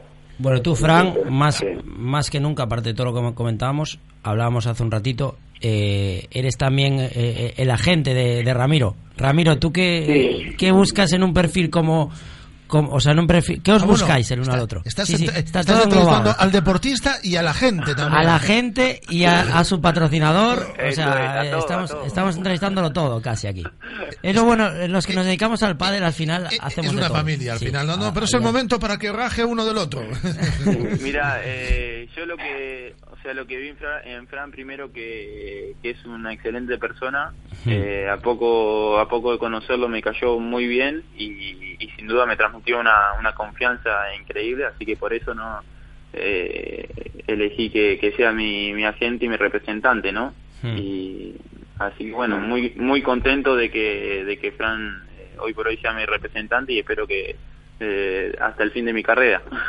Aparte, yo creo, por lo que conozco a Fran, eh, es un apasionado del pádel. Entonces, al final, eh, lo va a hacer con, lo va a hacer con, con más cariño que, que cualquier otra persona, seguro. Entonces, hablar, no tengo eh, duda. entonces seguro que, que, que te va a salir bien esa apuesta.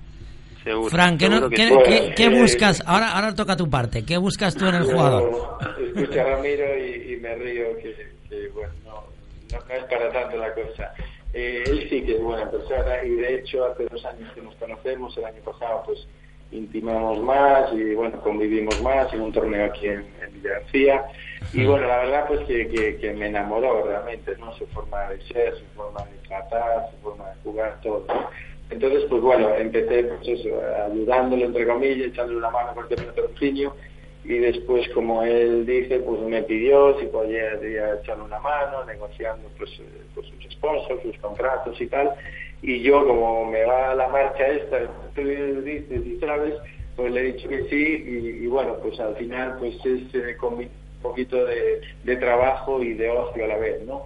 Con lo cual estoy encantado, porque Ramiro, bueno, ¿qué os voy a decir? Tiene 25 años, se cuida, entrena mañana y tarde, tiene la cabeza amueblada, tiene pequeño, quiere decir que no que no está, digamos, a salir hasta las 4 de la mañana y despierta, no, él se cuida porque quiere llegar arriba y de hecho ya veis que poquito a poco Y de hecho, poquito a poco, este año ya le dieron un susto a, en, en, en Barcelona, un partido que estuvimos viendo muchos, así que estamos que nos estamos escribiendo a las 2 de la mañana eh, en una pista de patinaje en vez de una pista de pádel eh, y ya le dieron un susto a, a Vela y a, y a Lima y, Sí, sí, sí. y- y bueno y, y van a dar muchos más sustos eh, sobre todo porque Ramiro no es por hacerte la pelota pero estás a un nivel espectacular O sea, bueno, esperemos, esperemos que, que sigamos jugando bien. La verdad que, que, que, bueno, como dice Fran, estamos trabajando mucho para, para estar eh, arriba y bueno, espero que, bueno, creo que se demostró en Valencia que poco a poco estamos, ¿no? De llegando a los resultados que nos planteamos y, y bueno, pero como digo y siempre y bueno, no dejo de decir que no hay que bajar los brazos y hay que hay que seguir, ¿no?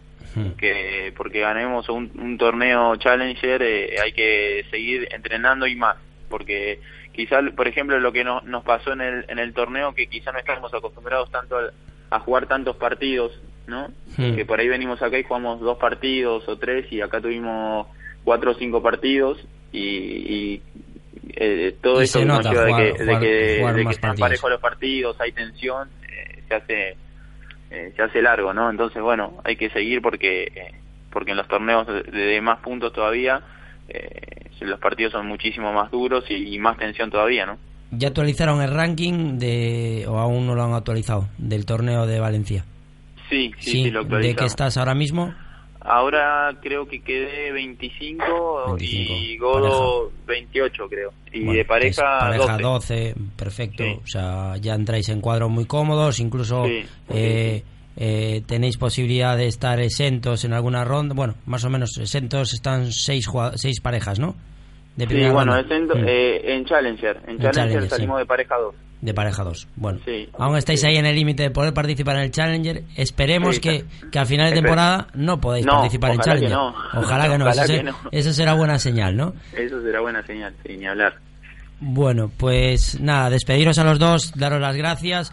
Eh, esperamos que aparte de que vengas a jugar el World del Tour a, a Villa García, ya has estado en los últimos tiempos aquí. vengan- yo, que nos vengan- hemos que vengan conocido. a Vigo Padel también. Correcto, en el Náutico estuvo, que, que, que estuvo- fue donde nos conocimos. Sé que este año estuviste, bueno, el año pasado estuviste en Villa García, o sea, hace dos años también estuviste en Villa García. Sí, Este sí. año, el año pasado estuviste en Villa García, o sea que a Galicia nos visitas habitualmente, dentro Sí, que habitual. Bueno, de hecho, la verdad que, que me siento como de local, ¿no? Cuando voy a jugar allá porque la gente eh, es muy muy amable, muy que me tienen cariño y, y bueno, la verdad que Yo no me sé si te acuerdas de mí, yo no sé si te acuerdas de mí, pero compartimos un asado allí en, en el Náutico de Vigo, que lo Es preparaste, sí. que lo preparaste tú, o sea, Sí, que estaba muy bueno, por cierto. Y, y- y bueno, la verdad que, que eres un tío que, que te dejas querer y, bueno, eso, eso, eso gusta a la gente. Bueno, muchas gracias, muchas gracias. Pues nada, eh, daros Bueno, las gracias, Fran. muchas gracias por la nota, ¿eh? Igual- igualmente. Muchas gracias a Ramiro y muchas gracias Fran. Gracias. Por favor, a ustedes. Eh, Ramiro Moyano y Francisco Silva. Representante, jugador, Viste que te traje- eh, te patro- traigo- patrocinador, trae lo mejor. Traigo lo Siempre mejor trae- y aparte Siempre trae lo mejor. el último campeón del Challenger. Esto es un nivel que, que- Me, me tienes que contar en un minuto porque esto no es una prueba de Wolpa del Tour, pero Liga pero para vosotros es el Wolpa del Tour. Sí, bueno, este fin de semana en primera masculina es cuando un poquito se Quedan hay jornadas, enfrentamientos, quedan tres jornadas y esta semana hay dos enfrentamientos directos en donde casi ya se va a ver cómo va a Puede haber campeón los- prácticamente. Campeón no, pero sí los dos primeros clasificados, que son los que las plazas que dan derecho a la Copa Asunta y creo que este fin de semana pues eh, se puede se puede quedar bastante decidido. ¿Y cómo está la cosa en masculino y femenino? Pues en masculino eh, esta semana juegan Padelbao San Senso, eh, que son primero y tercero, y jugamos Condesa Mercantil, que somos segundo y cuarto. Entonces, bueno, ahí lo que suceda, pues va, va a estar muy igualado. Y en femenino esta semana hubo, hubo una polémica impresionante jugaban las primeras contra las segundas. Eh, A ver, a ver, a ver. Sí, no- tampoco puedo contar mucho porque no estaba allí, no me gusta contar cuando no estoy. Voy a contar lo que sé. Jugaban las primeras contra las segundas eh, y las y, y son dos equipos, el Mercantil y el CIES 1, que han ganado todos sus enfrentamientos, salvo el enfrentamiento de la primera vuelta en el que el CIES le ganó al Mercantil. Una, una victoria de ventaja. Se jugaban liderato. Eh, pues una de las jugadoras, eh, la normativa dice que los 10 jugadores tienen que estar a la hora del comienzo del primer partido, aunque no jueguen todos en el mismo turno, Sí. en las instalaciones. Una de las jugadoras de un equipo, de, del CIES en este caso, llegó tarde. Entonces, el mercantil decidió darles ese enfrentamiento por perdido. Y lo que sucede en Rías Baixas es que un enfrentamiento es la eliminatoria entera. Y la eliminatoria entera es 5-0 con 6-0, 6-0 en cada partido. Em- empata puntos y campeonas mercantil. Ahora está habiendo ahí reclamaciones varias. Ante el Comité de Competición, ante el Comité de apelación, competición, y ante el Comité apelación. Español de Disciplina Deportiva. Y lo lógico y natural es que se repita ese enfrentamiento y se juegue y que sea en la pista, no en los despachos. Entonces, bueno, ah, contamos lo que sabemos. Si la- Hasta ahí. Si las veces que yo llego tarde hubiese sanción, hubiese Uf. sanción habíamos perdido la liga Habíamos de Vigo Padel el primer ya. día. Bueno, yo creo que ya era mejor no presentarse a la segunda jornada ya. Bueno, bueno. Pues estamos pendientes de esa Estamos liga Rías Baixas que estamos en ya la contaremos la resolución. Desde Progede, desde Vigo Padel, David del Barrio, muchas gracias. Hasta el miércoles que viene. Hasta el miércoles que viene. Hasta luego. Radio Marca, la radio que hace afición. El mundo cambia y tú te mereces lo mejor. En Autorosas lo sabemos y nos adaptamos a tus necesidades. Te asesoramos en la búsqueda de tu nuevo coche para que disfrutes al máximo de la conducción. Autorosas es tu concesionario de ocasión, mantenimiento y venta. Estamos en la Avenida de Madrid 44, pasando al seminario, y también en la web autorosas.com. Autorosas, sponsor del Real Club Celta de Vigo. Llama Pizza Móvil. Ven a Pizza Móvil. Llama Pizza Móvil. Ven a Pizza Móvil. Concello de Vigo informa. Convocatoria aberta de bolsas de libros y comedor para alumnos, alumnas de educación infantil. Segunda etapa. Primaria y secundaria obligatoria. Curso 2015-2016. Presentación de solicitudes ata 11 de maio. A publicación das bases e a resolución das axudas realizaránse no taboleiro de anuncios do Concello. Nos centros de servizos municipais e na páxina web do Concello de Vigo. Vigo.org. En Lua Gráfica te ofrecemos impresión de catálogos profesionales, folletos publicitarios, carteles, papelería, sobres, carpetas, tarjetas de visita, sellos de caucho, impresión gran formato e impresión digital. Estamos en Vigo, Camiño da Feira número 5 Benbrive. Teléfono 986 26 28 48 y www.luagráfica.com. Lua Gráfica, todo lo que necesites en servicios gráficos. Radio Marca, la radio que hace afición.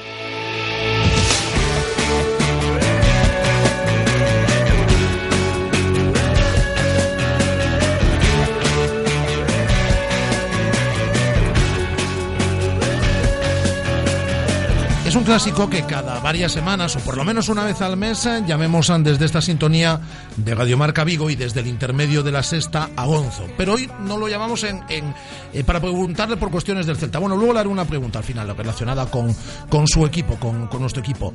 La llamada a Gonzo, además de que estamos en vísperas, mañana es el día del libro, ya sabéis, hay que leer siempre y hay que comprar libros siempre, pero mañana más, si cabe, porque es el día, porque es el día del libro, como decimos, y queremos eh, realizar una recomendación eh, literaria o ofreceros una recomendación literaria.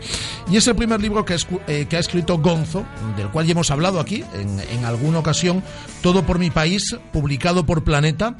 eh, que se ponía a la venta exactamente hace una semana, la semana pasada se ponía a la venta este Todo por mi país y vamos a hablar de este libro que ha escrito eh, Gonzo en los, en los próximos minutos. Hola Gonzo, ¿qué tal? Buenas tardes. Muy buenas, Rafa, ¿cómo estáis? Bien, bueno, ¿qué tal esta primera semana? Es decir, eh, debutando ahí como escritor también.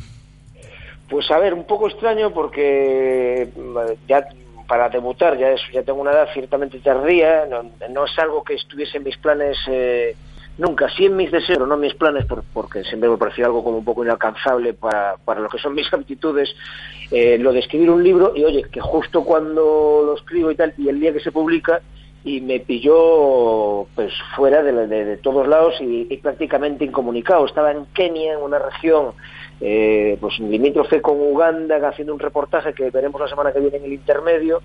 Y, claro, yo el mismo día no tuve ni forma de que nadie me mandase, oye, por favor, una foto en un escaparate o o una librería, que me hacía ilusión. Entonces lo viví de una forma un poco extraña que luego agradecí, porque yo llegué eh, pues tres días, dos días después y, y cuando llegué tuve, claro, al conectarme ya tuve un aluvión pues, de, de- de fotos, de mensajes, eh, me hizo especial ilusión bajarme de- del avión y en Barajas ver ver el libro, mm, pues eso, a la venta, porque claro, es como los escritores, ahora entiendo los escritores que dicen que es como como un niño que se te va de tu casa. El libro a mí me llevó mi trabajo, mi esfuerzo, mi sacrificio, mis horas de dedicación y, hay un momento que es en el que ya lo entregas a la editorial y te olvidas un poco de él. De hecho, hasta quieres olvidarte porque ha, sido como un sacrificio, como un parto. Pero luego ya cuando lo ves en la estantería, pues imagino que es como cuando un padre ve a un hijo que, que, oye, pues que no le ha ido mal la vida. Y eso es la sensación que yo tuve, claro, dos días más tarde de que saliese a la venta. Eso también significó retrasar un poco todo el tema de, de entrevistas, de promoción, que es, eh, pues al fin y al cabo, lo que en, un- en el caso de un escritor como yo, que no lo soy y, y- y que no voy a vender libros porque la gente diga me he leído algo de este tipo y es bueno, que es un poco lo que va a dar eh, el, el empujón a que el libro se venda pues un poco más. Y, entonces estoy todavía, para mí, el, día de, venta o el día en el que salió a la venta ha sido este pasado lunes, hace dos días. Entonces todavía estoy eh, descubriendo cómo es esto de tener un libro publicado. Para mí es algo novedoso. Ya te digo, 48 horas llevo viviéndolo. Eh, pues este todo por, por, por mi país es, no sé, un ensayo político, podríamos así decirlo, escrito con humor, con ironía, con la que caracteriza además a, a, a Gonzo. Pero es que, claro, lo que cuentas detrás, eh, tela, ¿eh? Sí, a mí- yo, a ver, yo tengo ese, problema casi siempre, realizando mi trabajo de, de- No sabes si el humor a veces tiene cabida cuando cuentas cosas tan eh, tan hirientes, ¿no? Bueno, ni graves ni dolorosas, son hirientes. Yo escribiendo el libro y, y, claro, había mucha información que yo no o no conocía o no recordaba o no había unido cosas que pasaron en un periodo de 10 años y pues claro, cuando lo unes todo y ves un relato, eh, pues por ejemplo el del primer capítulo, el de, el de los Puyol, eh, el del caso de que ya no solo los Puyoles, Puyoles, Convergencia Democrática de Cataluña, cuando ves un relato en, en 15 páginas de lo que ha sucedido ahí, desde el año prácticamente 85 hasta nuestros días, eh, pues, pues lo lógico, mucho más, pues si eres catalán, es decir, pues cabrearte, cabrearte mucho. Pero luego también llego a la conclusión de que, oye, que el humor tiene, para mí por lo menos, eh, debe estar presente en todo, mucho más cuando tratamos estos temas, y que, bueno, eh, pues como se suele decir, que salvo la muerte de las enfermedades crónicas, el resto todo es solucionable y casi te puedes reír de todo sin que se tilde de humor negro. Y entre eso y que, claro, escribiéndolo me salía eso, porque luego tienen un punto, mm, a ver, bueno, iba a decir sin faltar el respeto, yo creo que ya falta el respeto a, los protagonistas del libro en, la- en las páginas, tienen un punto cutre. Eh, y entonces a mí ese punto cutre me hace gracia o intento buscarlo. Eh, y lo de los maletines y lo de lo de que mientan y sea tan fácil pillarlos, eh, son cosas que a mí en el fondo me hacen gracia. Cuando estoy escribiendo pues me hacen gracia y como intento siempre pues oye, poner un poco de, chiste a, la vida o a todo lo que hago, pues no quería que este libro fuese menos. Aunque releyéndolo eh, me he dado cuenta que sí, que, que había capítulos o hay pa- pasajes en los que los he escrito demasiado cabreado porque evidentemente estas cosas cabrean mucho más sabiendo en qué condiciones ha quedado este país eh, después de la crisis y, y- y la- y cu- cuando te han dicho durante tanto tiempo que no hay dinero dices es que sí lo hay Y si no, y si no hay tanto como debería haberlo, en gran parte es porque os lo habéis llevado vosotros, que no sois otros que los encargados de gestionar eh, y, de, y de garantizar que hubiese dinero para todos, que para eso estamos pagando. Y claro, luego te pones a pensar, pues yo eh, escribiendo el libro, a veces que tenía que hacer un párrafo de reflexión, decía, a ver, yo llevo trabajados pues prácticamente 15 años de mi vida. Eh, de esos 15 años, ¿cuánto dinero del que yo he generado con mi trabajo he pagado en impuestos?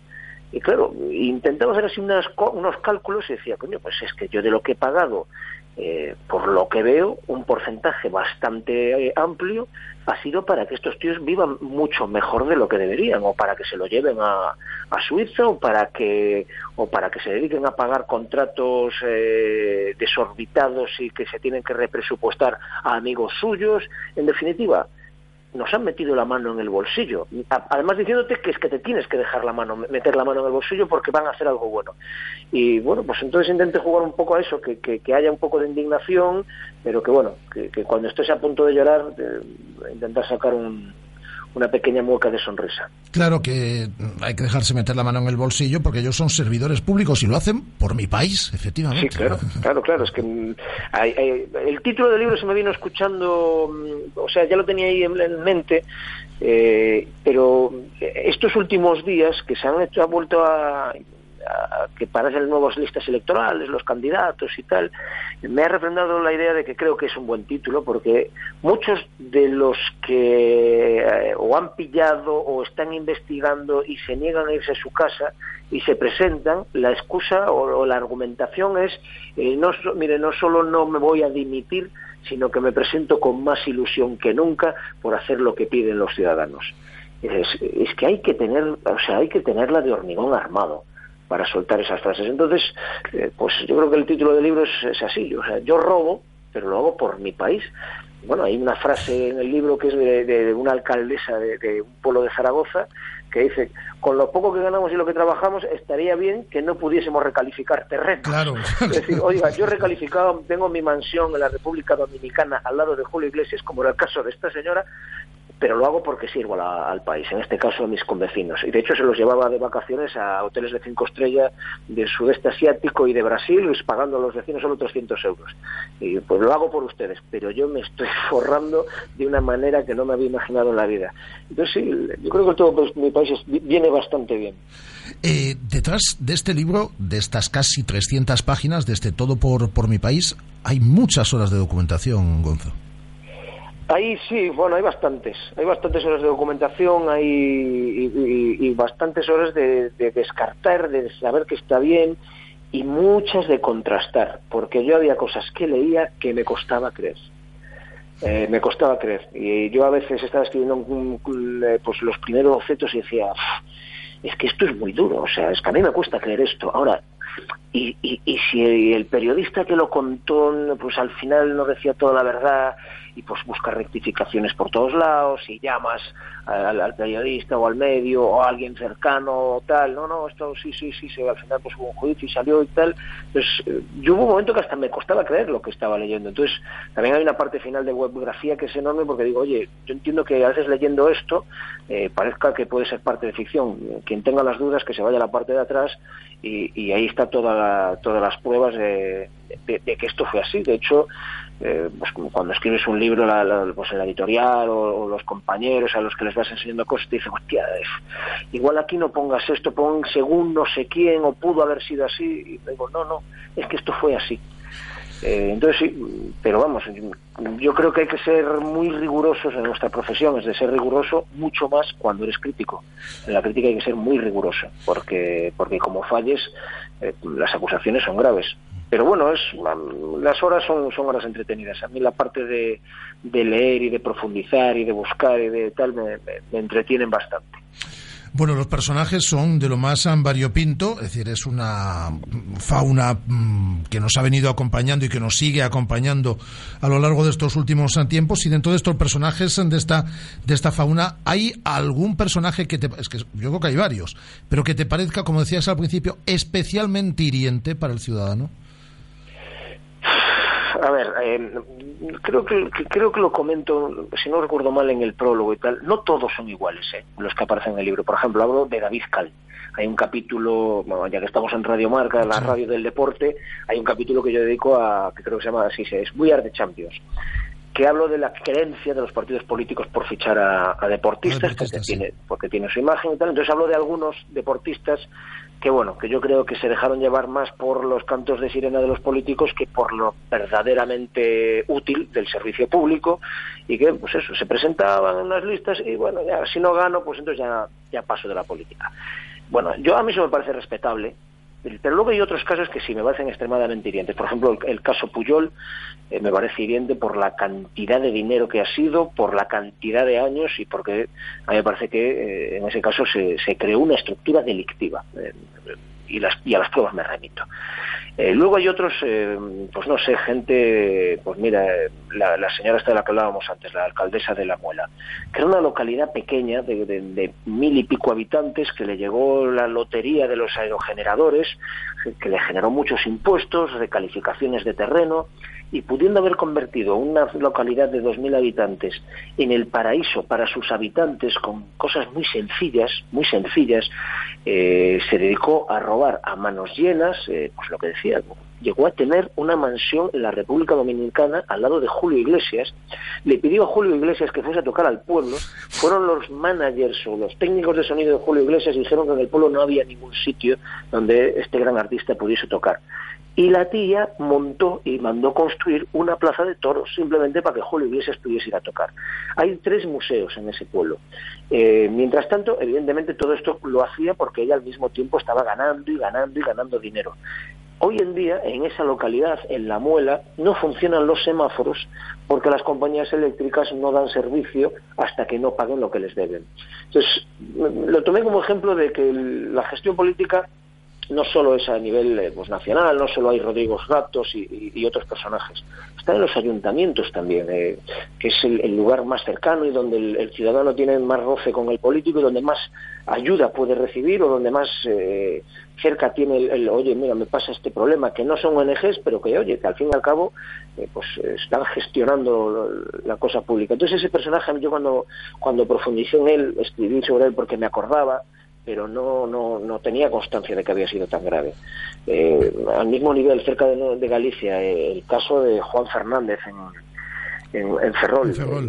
¿Cómo puede ser que un hombre eh, lo echen del Partido Popular en los tiempos de Fraga por no por haberse olvidado hacer la declaración de Hacienda durante tres años y luego lo prim- cuando funda un partido independiente lo primer puesto al que le lleva el Partido Popular en un gobierno de coalición es a ser concejal de economía eso no ya no por el personaje en sí que como Juan Fernández hay muchos sino por la hipocresía por por por el, juego que, a veces eh, tiene la política de bueno oye tengo que echarte del partido que si no quedo mal. Pero tranqui tres meses después que como me apoyas tú para que mantenga la alcaldía te voy a dar la concejalía de economía. O sea tú que no has pagado impuestos durante tres años vas a ser el encargado de cobrárselo a tus conciudadanos entonces, como esos hay, hay muchos, eh, mentiras que no tienen que ver tanto a lo mejor con la gestión o que nos han costado dinero, pues hablo del caso de María Teresa Fernández de la Vega, eh, que, que- que- reniega de sus orígenes eh, y, luego dices, pues entiendes un poco por qué, el utilizar el dolor de los ciudadanos como hizo Chávez para ganar votos y, y- y hacer lo propio cuando fue todo lo contrario, me refiero a que él, lo pongo en el libro, en, un mitin dice, hay que votar al PSOE porque no puede volver la derecha a Andalucía, eh, no- tenemos que hacerlo por nuestros padres y nuestros abuelos, que sufrieron mucho con el, con los con el franquismo. Y él se mete en ese, en ese plural eh, majestático de sufrimos nuestros padres y nuestros abuelos. No, mire, señor, su padre pegó tiros al lado de Franco, recibió medallas del franquismo y su madre era la encargada de la sección femenina de la falange en Ceuta. Es decir, su madre hizo sufrir a, mujeres de Andalucía eh, señalizándolas o, señalándolas ante el movimiento diciendo esta señora no se comporta como el nacionalcatolicismo espera. Pues no, eh, se mete él en, esa parte de sufrimiento por ganar unos votos. Y luego, pues claro, quien hace eso en campaña, luego ves cómo ha gestionado las cosas, eh, cómo ha permitido que su hijo se haya forrado a cuenta de, generar contactos en, en la Junta. Entonces, yo creo que indignar indignan todos, eh, algunos más que otros, pero en general, si no es el acto, es la intención eh, lo que te acaba cabreando bastante. Y con muchos de estos personajes lidias tú en el día a día eh, para, pa- para el intermedio. Alguno, el libro acaba de publicarse, eh, pero ¿alguno te ha dicho algo? ¿Ha, ha leído ya el libro o, o ha leído cosas suyas y te ha dicho algo en estas últimas, en estas últimas horas, Gonzo? No, no, porque, mira, eh, primero, eh, lo que tú dices, no creo que ninguno haya leído el libro ni tenga intención. Segundo, todavía no he hecho ningún reportaje de estar en la calle desde que se ha publicado el libro. Y tercero, no creo que nadie venga a decirme nada, porque ya no me dicen nada cuando yo les pregunto por algo. no creo que ahora vayan a tener ellos la propia voluntad de venir a, a decirme algo. Ahora, estaría bien, si alguien me viene a decir algo sobre el libro, debería hacer como hacen ellos, en plan, no tengo nada que decir. y salir por peteneras. Eh, Todo por mi país, editado por, eh, por Planeta, eh, es el libro que os recomendamos. Eh, una última cuestión, antes de, de- de despedirte y no molestarte más, Gonzo. Eh, todos los meses te preguntaban por cosas del Z, hoy te voy a hacer una, una única pregunta, porque estamos ahí en vísperas, el próximo domingo del partido ante el Real Madrid. Nos hemos metido ahí ya de lleno en la lucha por ese séptimo puesto que puede dar derecho a Europa. ¿Tú, tú eres optimista de cara a este final de temporada y especialmente al, al partido del domingo? Yo es que no quiero hablar de Europa, eso es lo primero. Ya un, día lo comentábamos en la tertulia de, de- de- que tienes tú, que, que- de Radio Marca. Yo creo que cada vez que se nombra Europa en, en- en el entorno del Celta, la cosa se fastidia. La cosa se fastidia y se va para abajo. Eh, luego debo decir que estoy, estoy, eh, enfadado con mi Celta porque yo que me como todos los partidos que puedo y estoy siempre pendiente de tal, normalmente sufriendo. Eh, uno de los pocos partidos que me pierdo esta temporada porque estoy en un avión, en un vuelo de seis horas, es el del Rayo Vallecano. El día que yo aterrizo y veo que hemos marcado seis goles, digo, justo y que no he podido verlo. Y, y recuerdo la última vez que hablamos en la tertulia que digo, yo tengo unas ganas de un 4-0, de un, de un partido Sí, sí, relajado, sí. De, de la Riancheira, tengo unas ganas de esto, Rafa y tal, y bueno, pues, Este día hubo de todo, sí, hubo Riancheira, hubo Seu- pues, pues yo me lo comí como un menú de, de- de compañía aérea.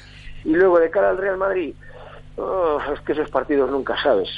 El partido contra el Barcelona yo no estuve Sí, y a ver qué le pasa hoy miércoles al, al Real Madrid contra el Atlético. Claro, también. o sea, es una semana extraña.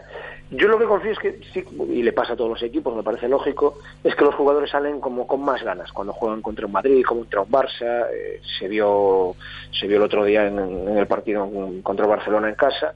Entonces, eh, soy optimista respecto a que creo que el Celta va, o sea, estoy seguro de que vamos a hacer un buen papel, de que no nos va a caer una malleira, como se suele decir. Ahora, eh, el resultado, pues ojalá ganemos, sobre todo porque nos ayudaría eso a, a mirar ya para arriba y olvidarnos definitivamente para abajo, aunque yo creo que ya nos, hemos- ya nos podemos olvidar. Pero sí, ver esa séptima plaza y ya hablar de Europa con, con, con más garantías. Pero si es un partido que se que no se gana, pues no será el, no, no, no será el día que digas "Ah, hemos fallado. Perder contra el Real Madrid, pues oye, entra dentro de, la lógica.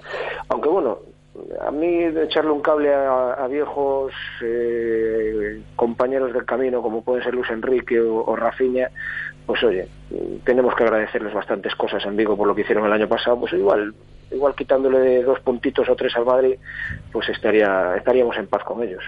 Pues el próximo mes volveremos a hablar de fútbol, pero el motivo de esta llamada es, repito, mañana es el día del libro, siempre hay que leer, siempre eh, hay que comprar libros y mañana es el día ideal además para, para ello y es una recomendación además eh, que eh, lo vais a pasar bien con su lectura y os vais a horrorizar un poco también, todo se ha dicho. Eh, Que, se- que se compren dos libros, uno bueno y luego ya el mío. No, no, no, este, este libro está muy bien. Lo que pasa es que, es decir, que está muy bien contado, que además Gonzo escribe muy bien, que lo cuenta muy bien, pero eh, que lo que hay que no que no se lo ha inventado Gonzo, eh, que eso existe.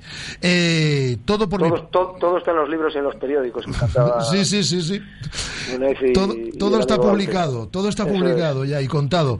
Todo por mi país, editorial Planeta. El primer libro de Gonzo, seguro que va a escribir muchos más, estoy seguro. Eh, un abrazo muy fuerte, amigo. Otro grande, Rafa, y muchas gracias. Radio Marca, la radio que hace afición. Nunca has dormido tan profundamente. Bienvenido a una tranquilidad nunca vista. Ahora tu BMW seminuevo con cuatro años de garantía, cuatro años de mantenimiento y un año de seguro a todo riesgo. Ven a Celta Motor, tu concesionario BMW Premium Selection en carretera de Camposancos 115 Vigo o infórmate en bmwpremiumselection.es. Solo hasta el 30 de junio, financiando con BMW Bank. En Lua Gráfica te ofrecemos impresión de catálogos profesionales, folletos publicitarios, carteles, papelería, sobres, carpetas, tarjetas de visita, sellos de caucho, impresión gran formato e impresión digital. Estamos en Vigo, Camino da Feira número 5 Benbrive. Teléfono 986 26 28 48 y www.luagráfica.com. Lua Gráfica, todo lo que necesites en servicios gráficos. En Celta Motor, concesionario oficial BMW Motorrad en Vigo, verás ceros por todas partes. Porque si financias tu maxi scooter BMW con el nuevo Select Cero, no pagarás entrada, ni intereses, ni gastos. Y además, al finalizar el contrato podrás cambiarlo, quedártelo o devolverlo. Ven a Celta Motor, en Vigo, carretera de Camposancos 115, y empieza a disfrutar ya de tu maxi scooter BMW desde 150 euros al mes. Radio Marca, la radio que hace afición.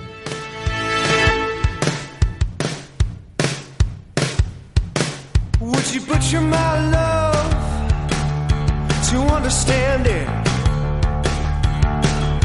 To know where it lies. Hola Emma, placer. Hola, ¿qué tal? ¿Cómo estás? Muy bien. Bueno, un poco acatarrada, pero bien. ¿Y eso? Iba a decir que dormí con el culo al aire, pero no es verdad. Ah, bueno. Vale, vale, vale, vale. No, que me pilló ahí en, de los trenes, los hoteles, los aires acondicionados y eso. Pero bueno, ya estoy mejor. Está todo el día viajando. Está todo el día viajando. Es muy, via- es muy viajera. Es muy viajera, Emma. Callejera viajera. Por fin en Vigo, Seducción, el taller definitivo. Sí, bueno, es un poco, es, es decir mucho, pero es que realmente lo, lo pienso así. O sea, es, eh, creo que es el primer taller que se hace en la ciudad que abarca no solo la parte mm, quizá más frívola del tema, sino que, que abarcamos todas y todas desde la ciencia. O sea, que es un trabajo que llevo bastantes meses eh, encima. He contado con, con muchas personas que han, que han querido colaborar amablemente eh, con el tema y, y por eso digo que definitivo, o sea, porque creo que no hay más mm, puntos de vista de la seducción que los que vamos a ver en este taller. ¿Somos malos seductores?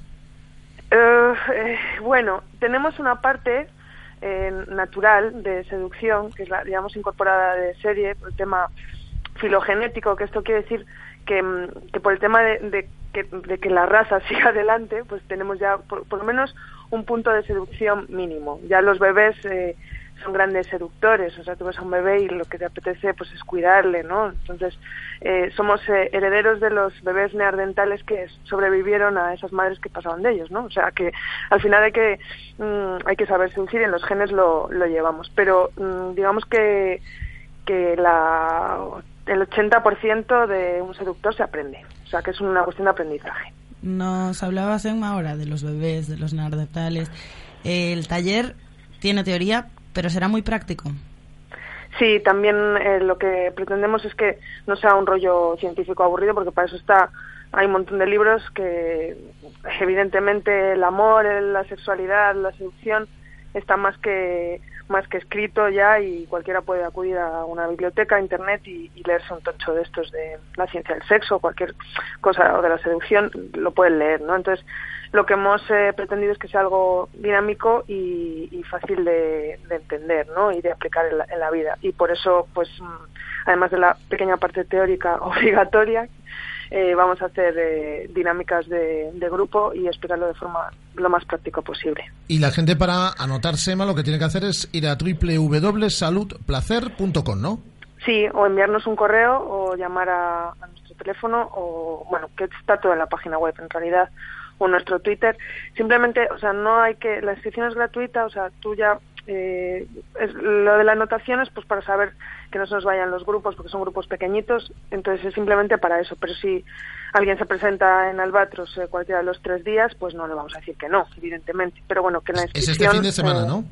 Es este, eh, mañana estrenamos jueves, viernes, Viernes y sábado. Sí, jueves y viernes a las 8 y el sábado a las 12 de la mañana, para horarios para todo el mundo, porque el, el taller dura dos horas. Entonces hemos, lo hemos dividido en, como en tres, ¿vale? Para que pueda ir diferentes personas, porque me decían, ya es que yo no puedo mm, por las tardes. Bueno, venga, pues el- si tú no puedes por la tarde, el sábado por la mañana tienes otra oportunidad. Entonces, por eso hemos hecho tres grupos. me hablabas de ayuda para este taller. Yo sé que una de las personas que te va a ayudar es conocida también de esta radio, es Marta Sí. Sainz, es Martita. Sí. Ah. ¿Qué más gente va a estar, quién, quién más va a estar contigo en el taller? Y, y- A mí me iba a llamar, pero dice que yo tengo que ir al curso de zalameros, entonces que no, que no- de seducción no puedo ir. ¿y en qué sentido van a estar ahí para ayudarte? Tú estás, eh, Rafa está más bien en la, en la fase de cortejo, más que en la, en la de Sí, seducción. Sí, sí, Tienes que dar el salto, amigo, tienes que venir al curso. sí, sí, habrá que ir entonces. Pues mira, tenemos a, a Martita porque cuando hay una parte del tema de seducción que, bueno, se llama morfología, que es eh, el aspecto físico, ¿no? O sea, que es algo que, que aunque vamos a hablar todo el tiempo de, de que no hace falta ser bello para ser seductor, pero evidentemente el equilibrio y la belleza es algo eh, evidente, ahí está la publicidad y en todas partes, ¿no? Entonces, Marta, que es la experta en esto, nos va a enseñar pues algún truco, ¿no? De cómo vestirnos o, o cómo las mujeres maquillarnos o los hombres pues eh, arreglar, yo qué sé, pues, las cejas o, lo que sea, o el peinado, para tener mm, dentro de nuestro aspecto físico, que no queremos cambiar a nadie, sino un aspecto más equilibrado, más, em, más seductor en ese sentido, ¿no? Entonces ella nos va a dar ahí unos pequeños trucos muy facilitos para que sin grandes mm, cremas milagrosas ni cirugías, pues podamos eh, conseguir esa, esa especie de simetría en la, en la cara o en el cuerpo.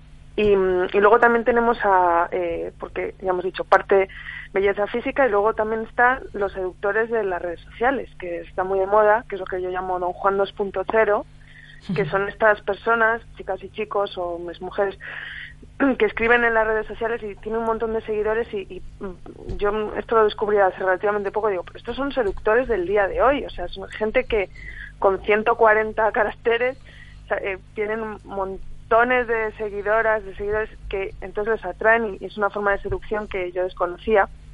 Y aquí en Vigo tenemos un chico que tiene, no sé, una barbaridad, 40.000 seguidoras o algo así, que se llama José de Freds, que también lo conoces, Guada y él es el que nos va a explicar desde su experiencia, porque al final no hace falta tampoco ser aquí un erudito en el tema, sino él habla desde su experiencia, un chico normal de Vigo que, que empezó con esto del Twitter y ha encontrado la clave ¿no? de cómo de cómo seducir a sus seguidores y seguidoras. Entonces nos va, nos va a hablar un poco de su experiencia y de cómo no liarla, ¿vale? O sea, tú en las redes sociales a veces pones cosas o dices cosas y la estás liando parda, ¿no? Pues él nos va a decir todos sus trucos, lo que nunca debemos hacer y lo que siempre debemos hacer para ser un conquistador o conquistadora en las redes sociales. Pues ahí está, por fin en Vigo, seducción. Este taller definitivo, mañana, el viernes y el sábado, y el domingo a ganarle al Real Madrid en, en Balaidos, siendo ya unos buenos seductores y, y seductoras. Eh, Emma, te mandamos un beso, ¿eh? Vale, Y- otro para vosotros. y- el Celta es un equipo muy seductor, ¿eh? ¿Sí? Sí. A ti te, Como equipo, yo no estoy hablando de individualidad. a ti te seduce, a ti te seduce el Celta. A mí sí, a mí, a mí me seduce y me enamora, que eso es otra, otra harina de otro costal. Un beso y cuide esa voz, ¿eh? Muchísimas gracias. Hasta luego, Emma, placer. Y eh, ayer nos facilitaba San Guada el sorteo de Copa del Rey y de Copa de Campeones de juveniles. Eh, ya lo tenemos claro, todo. en Copa de en Copa del Rey, pero eso ya es más adelante. ¿El Atleti? Atleti de Bilbao, eh, ida en Lezama, vuelta en Balaídos, pero lo más próximo es el 4 de mayo, esa Copa de Campeones, esa primera eliminatoria ante el Real Madrid. David de Dios, entrenador del División de Honor Juvenil del Celta, ¿qué tal? Muy buenas. ¿Qué tal? Buenas tardes. Bueno, eh, ¿qué te pareció el sorteo ayer? Ese doble sorteo. Bueno, el, eh, el sorteo de la Copa del Rey era, era lo previsto porque siempre nos cruzamos con, si quedas primero en el grupo 1, te cruzas contra el segundo del grupo 2, en este caso es el Bilbao, el Bilbao. Y el sorteo de la Copa de Campeones, pues eh, lo que no queríamos nos tocó. Igual que hace dos años tampoco los queríamos y nos tocó. Bueno, pues este año eh, más de lo mismo. Mm, Ojalá que el no camino sea el mismo que hace dos años, ¿eh? No, el mismo no. Nos No. falta un pasito más, a ver si somos capaces de, de pues de este año de, eh, de dar ese, ese pasito más. No va a ser muy complicado porque el Madrid, pues bueno, ya está, ya bien avisado de lo que somos capaces. eh, entonces vendrá ya bien protegido y, y con doble motivación. David, había como dos equipos de por favor no y eran el Real Madrid y el Español, ¿no? A mí Sí, ya me por favor, no. a mí ya me ha llegado algún meme de Florentino diciendo los tengo de corbata que me ha tocado el Celta. O sea, ya hay eh, David viajáis, eh, jugáis el primer partido es el lunes día 4 a las 10 de la mañana, abriendo además el torneo. No sé si eso también es mm, un fallito, lo de tener que, que ser los primeros. No sé si preferíais pues ver primero otros partidos, que los niños se aclimatasen. Preferíamos, pues si te digo la verdad, el, el último partido, mm, por el tema, primero por el tema de, eh, del horario, ¿no? Queríamos, pues, em, siempre al jugador jugar el último partido y ver cómo transcurre la Copa de Campeones. Los partidos de la mañana siempre te enchufa más en el torneo. Y a las siete y media calculábamos que iba a ser una hora donde en Granada quizás el, el sol, en caso de que hiciese buen tiempo, no iba, no iba a pegar tanto. Pero bueno, ha salido todo al revés. No quieres a, a lo que decías tú, hay dos equipos que, que decíamos que no, sobre todo el Madrid, no lo queríamos ver ni, en pintura nosotros y el resto de equipos, y nos ha tocado. Y la peor hora que creíamos también que era las 10 de la mañana, pues también, o que no nos gustaba, también nos ha tocado. Eh, vamos a ver el lado positivo. Eh, yo creo que el Madrid, eh, las 10 de la mañana, te aseguro que no le gusta nada. Quizás nos puedes coger un poquito de recién llegados de Madrid, bueno, a ver qué sucede, demasiado temprano, levantarse temprano, y creo que ahí llevamos, llevamos algo a favor nuestra. Es un partido y puede pasar cualquier cosa. Eh, David, vais a viajar eh, el sábado, ¿no? En avión y la vuelta ya dependerá mm, de cómo vaya yendo el torneo. Sí, viajamos, salimos el sábado al mediodía eh, en avión y la vuelta, bueno, como no, no sabes lo que vas a durar, tampoco puedes cerrar nada en concreto. ¿no? Entonces, mm, la vuelta yo creo que va a ser el día 10 de mayo o el día 11 Ojalá. Para festejarlo y, y luego nos vendremos. Y para tener ritmo de competición hoy ante el Coruso, ¿no? Sí, un partido amistoso, bueno, para rodarnos contra contra el Coruso. Hemos eh, jugado hace dos semanas con, bueno, como los tenemos eh, al lado de- contra el Celta B y creo que son los, los mejores equipos que tenemos por aquí cerca para poder preparar bien la Copa de Campeones. Pues para, para eso está. Y para prepararla bien y muchísima suerte. Estaremos en contacto. Un abrazo fuerte, David. Muy bien, muchas gracias. Un David, abrazo. David de Dios, el técnico del División de Honor Juvenil del Celta. En un instante estamos con nuestros oyentes. Radio Marca, la radio que hace afición. En Celta Motor, concesionario oficial BMW Motorrad en Vigo, verás ceros por todas partes. Porque si financias tu maxi scooter BMW con el nuevo Select Cero, no pagarás entrada, ni intereses, ni gastos. Y además, al finalizar el contrato podrás cambiarlo, quedártelo o devolverlo. Ven a Celta Motor, en Vigo, carretera de Camposancos 115, y empieza a disfrutar ya de tu maxi scooter BMW desde 150 euros al mes. El mundo cambia y tú te mereces lo mejor. En Autorosas lo sabemos y nos adaptamos a tus necesidades. Te asesoramos en la búsqueda de tu nuevo coche para que disfrutes al máximo de la conducción. Autorosas es tu concesionario de ocasión, mantenimiento y venta. Estamos en la Avenida de Madrid 44, pasando al seminario, y también en la web autorosas.com. Autorosas, sponsor del Real Club Celta de Vigo. Clínica de Fisioterapia y Osteopatía, Sanare. Especialistas en lesiones deportivas, problemas de hombro y cervicalgia. Asignado como centro oficial Indiva en Vigo. El método elegido por Nadal, Contador, Gómez Noya o Falcao, entre otros, para recuperarse de sus lesiones. Clínica Sanare. Consulta gratuita para los oyentes de Radio Marca. Visítanos en María Verdiales 37 o llámanos al 886 11 53 61. Vamos con nuestros oyentes eh, que quieren ir al Celta Málaga del próximo miércoles y tienen que acertar la porra del Celta Real Madrid de este domingo en Baleidos. Hola Cristina, ¿qué tal? Muy buenas tardes. Hola, buenas tardes. ¿Y por qué marcador apuestas tú, Cristina? Pues mira, yo voy a decir un 2-0 a favor del Celta, por supuesto. Muy bien, un 2-0 a favor del Celta. ¿Y qué goleadores? Por aquello de si hay empate ahí en la porra. Sa- Santi Mina y Nolito. Santi Mini y Nolito, es decir, que tú tienes buenas sensaciones, ¿no? Yo creo que sí. El Madrid, además, con la de bajas que tiene, yo creo que sí. Muy bien, pues a ver si aciertas, Cristina. Ojalá, ojalá. Muchísimas gracias y gracias, Gracias por, y gracias por escuchar. Hola Jaime, no Javier. Hola Javier, ¿qué Hola. tal? Muy buenas. Hola, ¿qué tal? ¿Y cuál es tu marcador? Eh, 2-1. 2-1. ¿Y los goleadores del Celta? Eh, Nolito y la Ribey. Nolito y la Ribey. Es decir, que tú también eres optimista, ¿no? Sí.